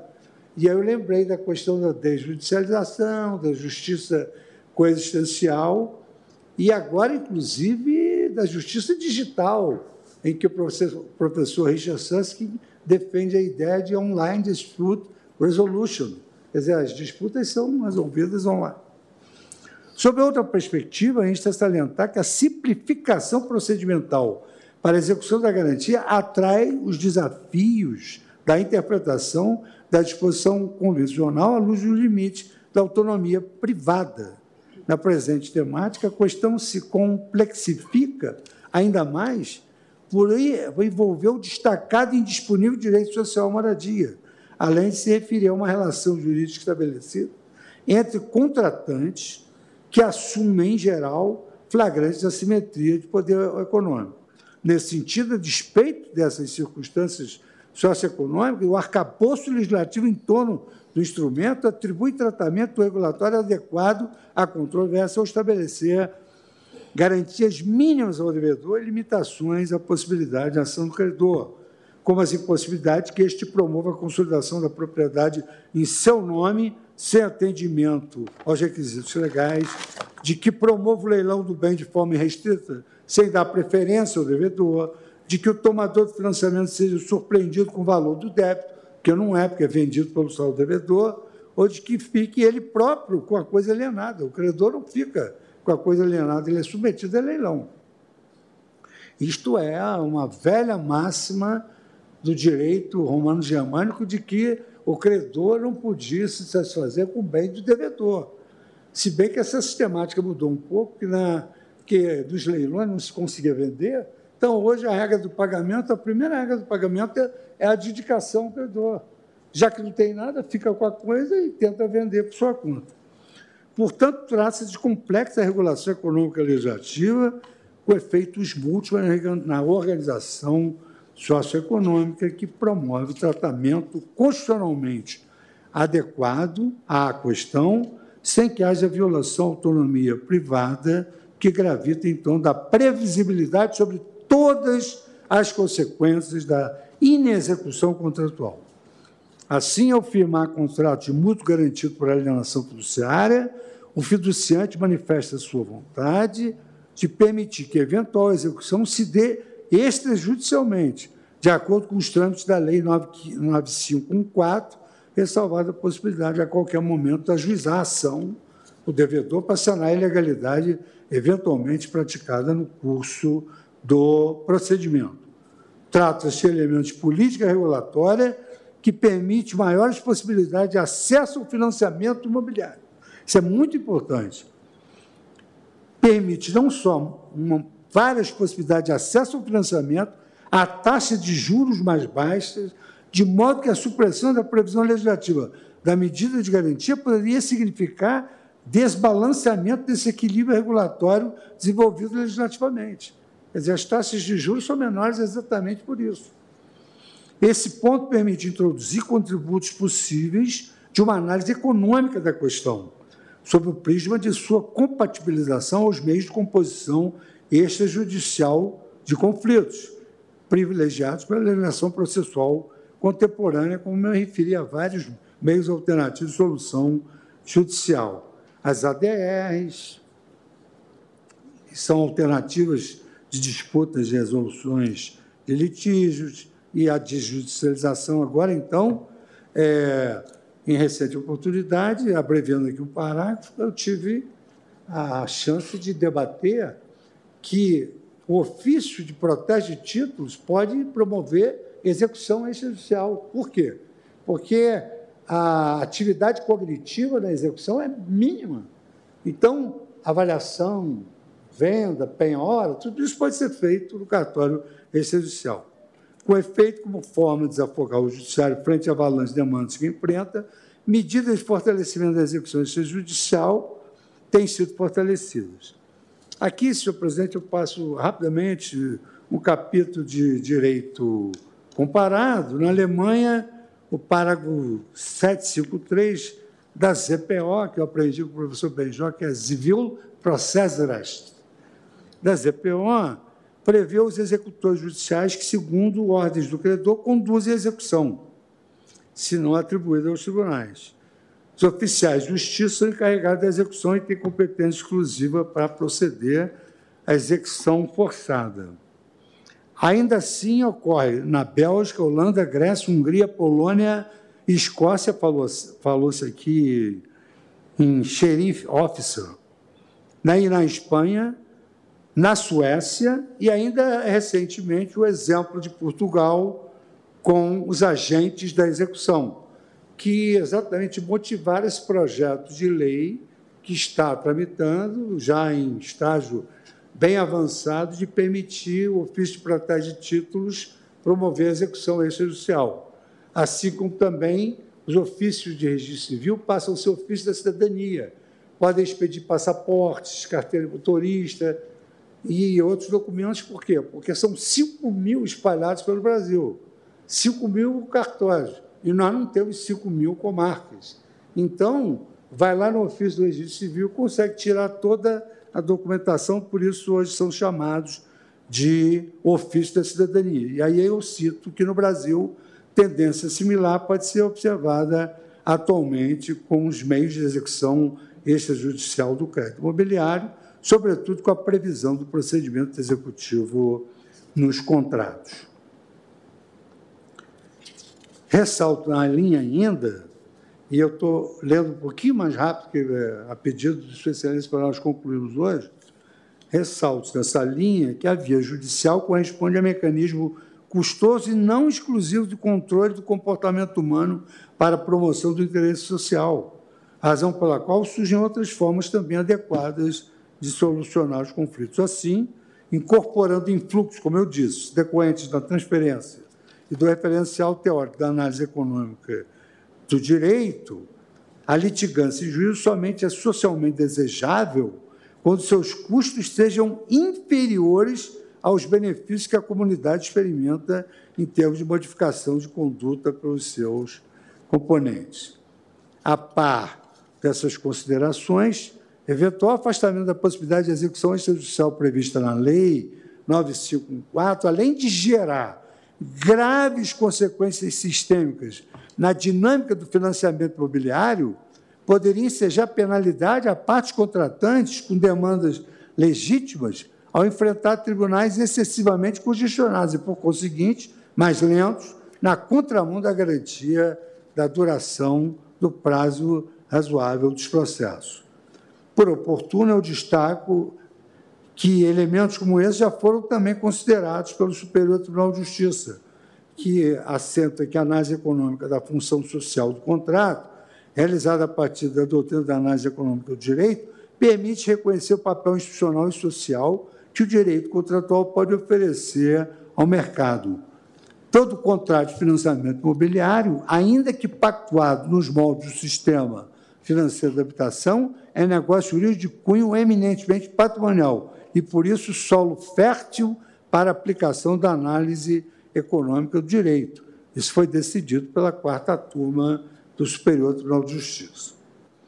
Ademais, a infirmação da medida legislativa, ora analisada, e há muito editada, eu volto a dizer, 26 anos de vigência da lei, representaria potencial desequilíbrio na equação do balanceamento dos riscos e das oportunidades que o contrato de financiamento imobiliário apresenta. Dessa forma, a supressão da garantia da alienação fiduciária do bem imóvel teria como consequência a alteração de outros mecanismos dessa equação, tais como possivelmente de taxa de juros, redução do prazo médio para amortização da dívida, bem como menor acessibilidade ao contrato de financiamento. Nesse sentido, Mistério destacar-se que o tema apreciado veicula questão não apenas economicamente relevante, mas também envolve aspectos sociais de alta monta. Deveras, ao reconhecer a repercussão geral do tema ora analisado, destacou-se a relevância não só jurídica, mas econômica e social da questão. Haja vista a possibilidade de afetar significativa parcela da população, mutuais do sistema financeiro imobiliário além de impactar diretamente no estabelecimento das taxas de juros dos contratos, as quais se relacionam diretamente com os riscos decorrentes da inadimplência. Com efeito, se um arcabouço dotado de estabilidade e previsibilidade, que garanta a solidez e equilíbrio das relações jurídicas, não há que se falar em desenvolvimento sustentável do mercado imobiliário, para o qual o Instituto da Alienação Fiduciária de Bens, imóveis especificamente, o seu procedimento de execução extrajudicial exerce para essa estabilidade um papel fundamental. Aqui, senhor presidente, eu, eu vou trazer esses dados da FEBABAN, porque eu sei o quanto são importantes na sua, no seu ônus argumentativo em geral. A par desse quadro, a FEBRABAN, entidade de representação do setor bancário admitida nos autos, na qualidade de amicus curia, apresentou um parecer econômico datado de 2018, do qual se extrai excerto que sintetiza a conclusão sobre potenciais consequências para o mercado de crédito brasileiro, caso fosse reconhecida a inconstitucionalidade da execução extrajudicial na alienação fiduciária de bens imóveis. Então, o que, que se extrai? Eu procurei destacar um, dois, cinco parágrafos. Ao reduzir tanto o custo quanto à incerteza da possibilidade de obtenção de garantias imobiliárias, a alienação fiduciária permitiu uma verdadeira revolução no mercado imobiliário brasileiro.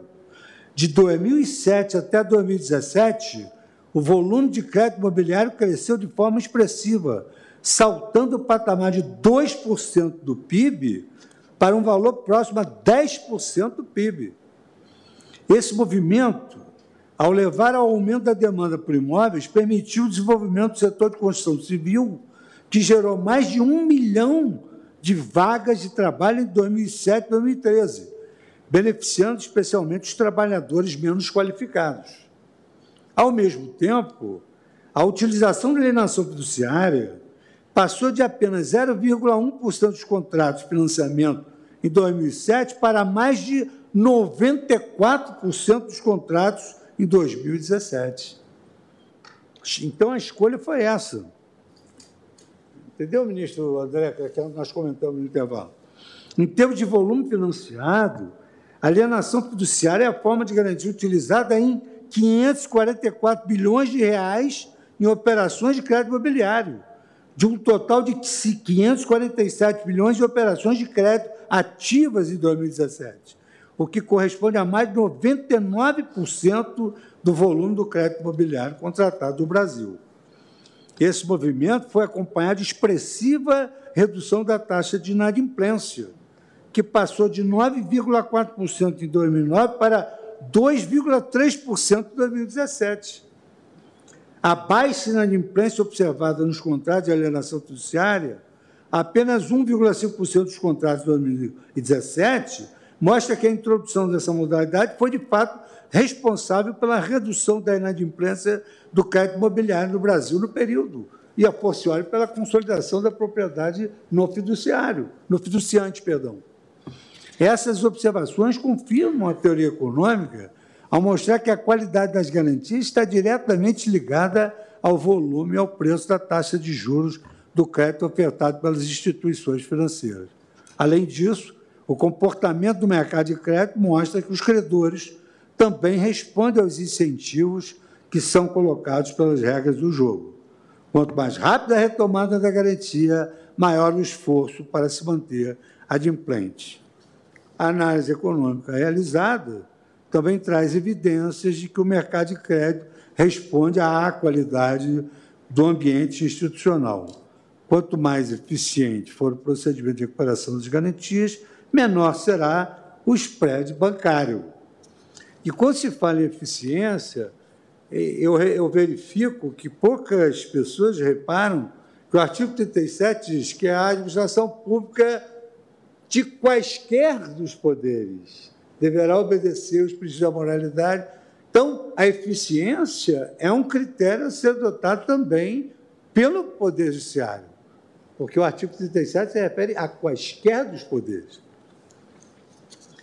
Estimativas da LCA indicam que um choque no spread bancário da ordem de 15 pontos percentuais semelhante à queda observada no spread nos anos que se seguiram a criação desse sistema, levaria a uma redução de 4,1% do PIB em um horizonte de cinco anos.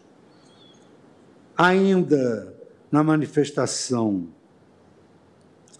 do, da FEBRABAN, a entidade assevera que a atividade de intermediação realizada pelas instituições financeiras consistente na captação de recursos poupadores e investidores para sua disponibilização aos tomadores de crédito depende de ambientes de segurança jurídica, estabilidade e previsibilidade, sob pena de se criar o risco de descasamento entre as operações ativas e passivas dos bancos. Em realidade, é ainda mais sensível se tratando de financiamento imobiliário do que, em geral, caracteriza por taxa de juros reduzida em se comparando com as outras espécies de empréstimos. Preocupação semelhante foram também destacadas pelo Instituto Brasileiro de Direito Imobiliário, já sob uma nova ótica. Destacando essa entidade brasileira de direito imobiliário, que cumpre ressaltar que anteriormente à introdução da alienação fiduciária de imóvel, o financiamento da aquisição de imóveis estava carente de garantia eficaz. Os problemas da hipoteca que ainda persiste causavam retração de todo o crédito, que depende fundamentadamente da existência de garantias eficazes. Essa dependência em relação aos imóveis é ainda mais evidente nos países em desenvolvimento, em que as garantias imobiliárias respondem, em média, por quase três quartos do crédito garantido. Quer dizer, há um balanceamento entre o crédito oferecido e a garantia. Se não houver isso, aí o empréstimo será submetido às leis do mercado. Eis a razão de a presente controvérsia não se limitar aos aspectos jurídicos. Estes, por si, são suficientes para estabelecer a constitucionalidade do procedimento, do procedimento de execução extrajudicial, seja no tocante à alienação fiduciária do bem imóvel, seja em relação às demais hipóteses previstas em lei.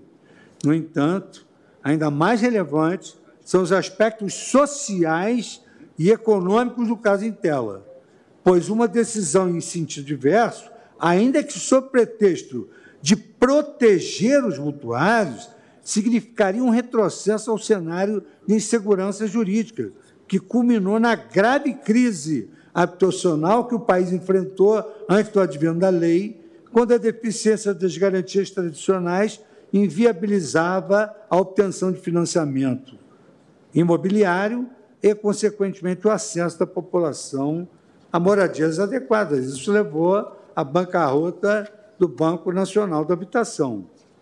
Em linha similar, o Banco Central, na qualidade de amicus curiae, juntou também um documento no qual destaca que, por ocasião da Lei 9.514, verificava-se no mercado do crédito em geral reduzido o nível de alavancagem das instituições financeiras, cujo fator determinante correspondia ao risco de crédito, citando o estudo Juros e Spread Bancário no Brasil, elaborado pelo Departamento de Estudos e Pesquisas do Banco, o DEPEP.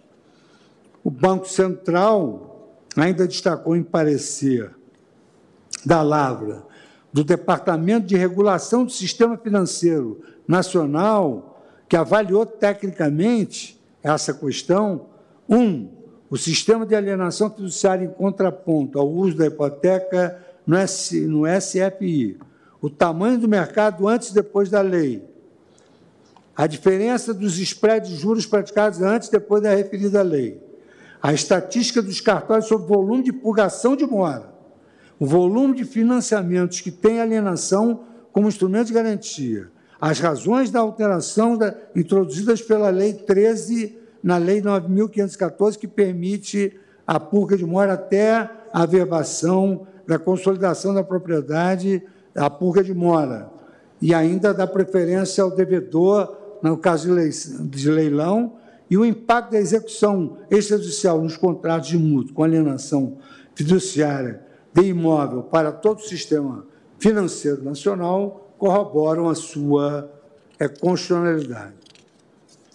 Com relação ao primeiro ponto, assinala o, Sistema Financeiro Nacional do Banco Central do Brasil que a lei introduziu aperfeiçoamento em relação aos procedimentos do decreto 70, considerando as dificuldades verificadas ao longo do tempo acerca da discussão extrajudicial hipotecária prevista no período de diploma legal, Dentre elas, exemplifica o fato de o procedimento de execução ser realizado perante os oficiais do registro de imóveis, os quais são delegados de um serviço público, reduzindo eventuais questionamentos acerca de parcialidade e conflito de interesses usualmente feitos em relação aos agentes fiduciários do sistema financeiro da habitação responsáveis pela execução extrajudicial hipotecária aponta que essas diferenças conferem maior segurança jurídica para a realização das operações de crédito e propiciam agilidade e eficiência ao processo de cobrança de créditos inadimplentes, contribuindo para a redução dos riscos relativos à atividade do crédito. Faltam quatro páginas, estamos nos encaminhando para o final. sublinha ainda a eh, significativa expansão do crédito imobiliário. Quer dizer, houve uma expansão do crédito imobiliário conferida pelo Banco Central, registrando que a relação entre o crédito imobiliário e o PIB passou de cerca de 2% em 2008 para um patamar situado entre 9% e 10% entre 2016 a 2019, enquanto a participação do crédito imobiliário em relação à carteira total de crédito das instituições financeiras cresceu aproximadamente 5% em junho de 2008, para cerca de 20% no período de 2016 a 2019. Então, cresceu aproximadamente essa carteira de crédito de 5% para 20%, conforme dados disponíveis no sistema gerenciador de séries temporais do Banco Central do Brasil, que estão acostados no documento 125, página 9. E, de acordo com dados disponíveis no Sistema de Informações de Crédito do Banco Central do Brasil, observa-se no período que 96,77% do saldo das operações de crédito imobiliário garantidas por imóveis residenciais foram formalizadas por meio de contrato de mútuo com alienação fiduciária de imóvel, correspondendo a aproximadamente 634 bilhões, ao passo que o percentual da participação da hipoteca passou de 5,5% em junho de 2014 para 3,23%, mostrando é, como esse sistema é melhor do que o antigo sistema da execução hipotecária. Eu registro ainda que o número de operações desse tipo aumentou, inclusive, durante a pandemia, o que pode ser observado no parecer complementar juntado aos autos em março de 2021. E aqui eu cito esse parecer e extraio dele que ele apresenta a tabela referente à evolução do saldo da carteira de crédito imobiliário relativa às operações garantidas por imóveis residenciais por tipo de garantia ao longo das posições semestrais compreendidas em dezembro de 2013 e dezembro de 2020. Extrai-se documento que 98,20% das operações ativas de crédito imobiliário garantidas por imóveis residenciais foram formalizadas por meio de contrato de mútuo com alienação fiduciária do imóvel, correspondendo a 6.846.783 operações e representando 99,20% do saldo total de operações de crédito habitacional. E eu me recordo aqui, senhor presidente, que num dos comentários em Opter Dictum, ou num debate paralelo, depois da pandemia, ah, nós aqui chegamos à conclusão que as pessoas passariam a se preocupar em ter um imóvel e um plano de saúde, porque elas viram que isso, a vida muda de uma hora para outra. Então, frisa-se que em 2019 e 2020, a participação relativa à operação de novas realizações com alienação fiduciária ficou acima de 99%. Avançando quanto ao ponto da análise da diferença de spread e dos juros, antes e depois da edição da lei que institui o sistema financeiro imobiliário, verifica-se que as taxas de juros médias das operações de crédito residenciais com a utilização da alienação judiciária são inferiores às taxas médias de financiamentos garantidos por hipoteca em todos os períodos considerados, de junho de 2014 a junho de 2019. Destaca para, destaca-se que, para a redução sustentável do custo crédito, é fundamental avançar em iniciativas que reduzam a inadimplência, aumentem a capacidade de recuperação de garantias e reduzam a simetria de informações sobre os tomadores de crédito. Quanto à evolução da taxa de juros e do prazo médio do financiamento imobiliário, consoante uma nota técnica da Fundação Instituto de Pesquisas Econômicas, FIP, emitida em dezembro de 2020, por consulta da Associação Brasileira de Incorporadoras eh, Imobiliárias, após análise de dados disponibilizados pelo Banco Central do Brasil, é possível constatar como taxa média de juros houve um recuo expressivo entre janeiro de 2003 e outubro de 2020, passando de mais de 16,3% ao ano para cerca de 7,1% ao ano. Nesse intervalo, em paralelo ao aumento do prazo médio de financiamento imobiliário no período, que mais que triplicou nesse referido período, elevando-se um prazo médio de cerca de oito anos em janeiro de 2003 para cerca de 29 anos em outubro de 2020. No que diz respeito à estatística dos cartórios sobre o volume de purgação de mora, em análise aos dados disponíveis em relação ao município São Paulo, o país, São Paulo, né, ministro Alexandre? O município São Paulo, grande país, o parecer do Banco Central aponta que a razão anual entre registro de consolidação de propriedade e registro de execuções extrajudiciais iniciadas varia de 5,81% mínimo registrado em 2013 a 8,69%, patamar verificado no ano 2012, em que pesa a existência de lapso temporal entre os eventos de início da execução extrajudicial e eventual consolidação da propriedade em nome do credor, diante da relativa estabilidade da razão ao longo do período considerado, é possível sinalizar uma propensão alta de pagamento da dívida por parte do mutuário. Tem havido um grande índice de adimplemento, o que poderia confirmar a eficácia da modalidade de garantia. E aqui eu trago essa pesquisa, está no documento 125, página 17. Nesse aspecto, cumpre salientar que, embora as execuções extrajudiciais tenham significativa importância para a integridade da garantia da alienação fiduciária, a consolidação da propriedade em favor do fiduciário não constitui objetivo desejável, não devendo se tratar de regra, sob pena de desvirtuamento do funcionamento do mercado imobiliário. Observa-se desse modo que o percentual de consolidações acima apontado valida esse entendimento. Então, é muito menor o percentual de consolidação, representando proporção considerada pouco significativa diante do volume de operações formalizadas no mercado imobiliário paulistano, conforme registrado na nota técnica da FIP.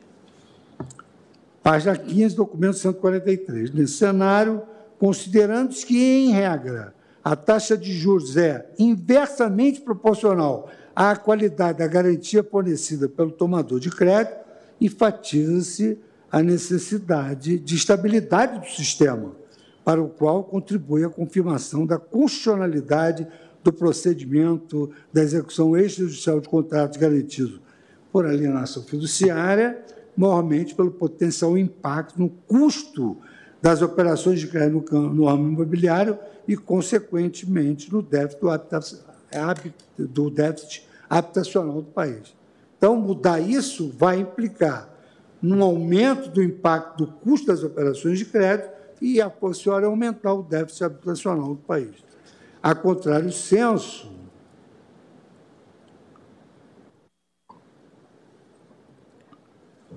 a exigência de judicialização da execução dos contratos de mútuo com a alienação fiduciária de imóveis iria de encontro aos avanços e aprimoramentos no arcabouço legal e regulamentado do mercado de crédito imobiliário, os quais tiveram significativa contribuição para o crescimento do setor e redução de riscos e custos associados à atividade creditícia, representando retrocesso e retorno das eficiências apresentadas no sistema anterior. Então, a contrário do censo, o que geraria seria absolutamente isso. E, para tranquilidade dos eminentes pares, chego à última página, que, por todas essas razões, econômicas e socialmente situadas, verifica-se a constitucionalidade da possibilidade de execução extrajudicial de imóvel alienado fiduciariamente, sem que a medida legislativa viole os princípios da inafastabilidade da justiça, do acesso à justiça das demais garantias processuais constitucionais aqui, como foram demonstrados. Em síntese, eu reafirmo a constitucionalidade do procedimento da lei para a execução extrajudicial da cláusula de alienação fiduciária em contratos de mútuo e, aplicando a, e, e proponho a seguinte redação para a tese do tema 982. Mais ou menos é uma reprise da tese fixada pelo ministro Toffoli. É constitucional o procedimento da Lei 9514-97 para a execução extrajudicial da cláusula de alienação fiduciária e garantia, haja vista a sua compatibilidade com as garantias previstas na Constituição Federal. Aplicada a, lei, a tese, no caso concreto, eu, é, à luz dessas premissas, o recurso deve ser desprovido, mantendo-se o acordo do Tribunal de Justiça de São Paulo, que decidiu com acerto ao validar os atos praticados para execução da cláusula de alienação fiduciária e garantia. E síntese, senhor presidente, conheço e nego provimento ao recurso para esse fundamento. Muito obrigado, ministro Luiz Fux, pelo minucioso voto numa questão que é importante para o sistema habitacional brasileiro. E eu vou indagar aos eminentes colegas se tem alguma divergência e se gostariam de agregar alguns comentários. Na hipótese de haver necessidade de agregar comentários, nós iniciaremos amanhã com este caso. Na hipótese de todos estarem de acordo, eu vou proclamar o resultado. Indago, então, do ministro Cristiano Zanin, se deseja, se está de acordo e se estou, deseja agregar de alguma acordo. consideração. Não, estou de acordo, parabenizando o eminente relator pelo substancioso voto. Muito obrigado. Ministro André Mendonça. Minha saudação, senhor presidente, aos eminentes pares, senhora procuradora-geral, senhores advogados que se assomaram à tribuna. Também manifesto de acordo com o voto do eminente relator, parabenizando por sua substância. Muito obrigado, ministro André Mendonça. Ministro Alexandre de Moraes. Cumprimento o presidente, boa tarde. Cumprimento Vossa Excelência, ministra Carmen, ministros, a procuradora-geral. Eh, presidente, também parabenizo o eminente relator, ministro Luiz Fux, e o acompanho integralmente. Muito grato, ministro Alexandre. Ministro, Dias, é, ministro, perdão, ministro Luiz Edson Fachin, como vota? Muito obrigado, presidente. Reitero os cumprimentos a Vossa Excelência, aos eminentes pares e à ministra Carmen Lúcia, de modo especial a Sua Excelência, o relator, o eminente ministro Luiz Fux, a quem também cumprimento pelo voto, Nada obstante, senhor presidente, tenho é, ponderações e compreensões distintas e precisaria, posso fazer agora, sem nenhum problema, é, de tempo para expor essas compreensões que são coerentes com o que venho sustentando aqui no tribunal. Nada obstante, já verificar que se forma uma compreensão majoritária em linha diversa mas posso fazer uma síntese agora ou amanhã, conforme Vossa Excelência assim é, encaminhar. Ministro Fachin, eu tendo em vista as, as audiências e os compromissos na sequência da sessão, nós então iniciaremos a sessão de amanhã com o voto de Vossa Excelência. Apenas para que eu possa organizar a pauta, eh, Vossa Excelência imagina que precisasse de quanto tempo? Não mais que 25, 20, 25 minutos, senhor presidente. Serei breve. Muito bem. Presidente. Pois não, ministro Dias Toffoli. Eu vou pedir licença ao ministro Faquinha, até porque o precedente citado, tanto da tribuna quanto pelo ministro relator, foi de minha relatoria, e o tema é o tema da repercussão geral 249, o RE 627.106, e como amanhã fui convocado para o eleitoral, teremos uma pauta bastante complexa e talvez nós não estejamos aqui, ministro Alexandre já votou, mas eu ainda não, e eu vou estar no TSE em sessão a partir das 10, uma sessão que deve ser longa, então eu já adianto meu voto pedindo ver no ministro aqui, mas sabendo, Sua Excelência, do precedente, evidentemente, que é a minha posição já consolidada, eu acompanho o eminente relator, também parabenizando e cumprimentando a todos na pessoa de Vossa Excelência, e desde já pedindo ver ao ministro Fachin. Muito obrigado, ministro Dias Toffoli, que adianta o voto. Indago dos, demais colegas se aguardam o pronunciamento do ministro Fachin. Penso que sim. Proclamo, então, o resultado provisório. O tribunal, após o voto do relator, no que foi acompanhado pelos ministros Cristiano Zanin, André Mendonça, Alexandre de Moraes e Dias Toffoli, que acompanhava o relator, é, foi suspenso o julgamento, que será retomado amanhã como o primeiro processo da sessão. É, apenas para que nós possamos já deixar as pessoas intimadas.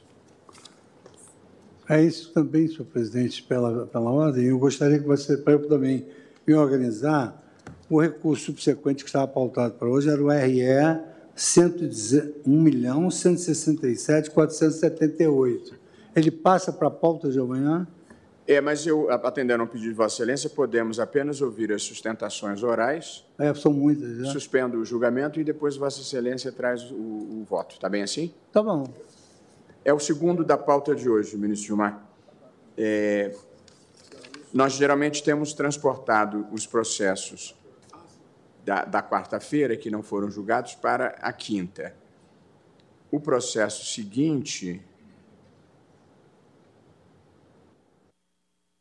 cuida apenas de, da, da, definição de tese. É, me deixa só ver os, os demais de quinta, para já sairmos com isso organizado. São embargos de declaração, embargos de declaração. Aqui foi um pedido do ministro Gilmar, estamos desovando um bocado de embargos de declaração. É, e números. Então, é, faremos da seguinte maneira: é, os processos da pauta de quinta-feira, amanhã, entrarão na sequência dos remanescentes da pauta de hoje. Ok? Sendo que, em relação ao caso número 2, é, que é a questão da separação judicial e divórcio, a pedido do relator, nós ouviremos apenas a sustentação mas se der tempo, eu fico à disposição para votar. Ah, não, então, então vamos. vamos não. Então, segue não, filho. Eu, por, eu entendi eu, que Vossa Excelência preferia não votar. Não, não, não. Eu, eu quero organizar para votar, não tem problema. Não, então vamos seguir a fila. Então tá bom. Fazer andar a fila. Então, tá, tá bom? bom? É, pelo menos esse caso. Eu estava caso... preparado para hoje, não deu é. tempo. Não, não, eu achei que Vossa Excelência queria suspender. Então, não. terminamos a não. votação deste caso do sistema financeiro imobiliário no início da sessão e em seguida prosseguimos com o E aí seguinte. eu acho que, coincidentemente, só vai dar tempo para relatório de sustentação oral. Acredito. Porque... É, mas tinha um... No início, houve assim uma afluência, inclusive nosso colega ter pedido, uma afluência de é, advogados, institutos de família. No início, não, eu não sei como é que está agora. Os advogados vão sustentar e vamos ouvi-los com todo interesse. E se Vossa Excelência puder fazer não, não um voto abreviado. Ah, o meu receito do voto abreviado é exatamente uma divergência que eu não tenha respondido no meu voto. Esse é o problema. Tá bem. Né? Muito, muito, mais. Ministro Fux, é, em primeiro lugar, encerrando aqui a, a sessão, parabéns pelo, pelo voto minucioso é, e altamente esclarecedor e pela tese é, que se, se submeteu. Amanhã veremos o voto do ministro Fachin e concluiremos esse julgamento. Agradecendo a presença de todos, declaro encerrada a sessão.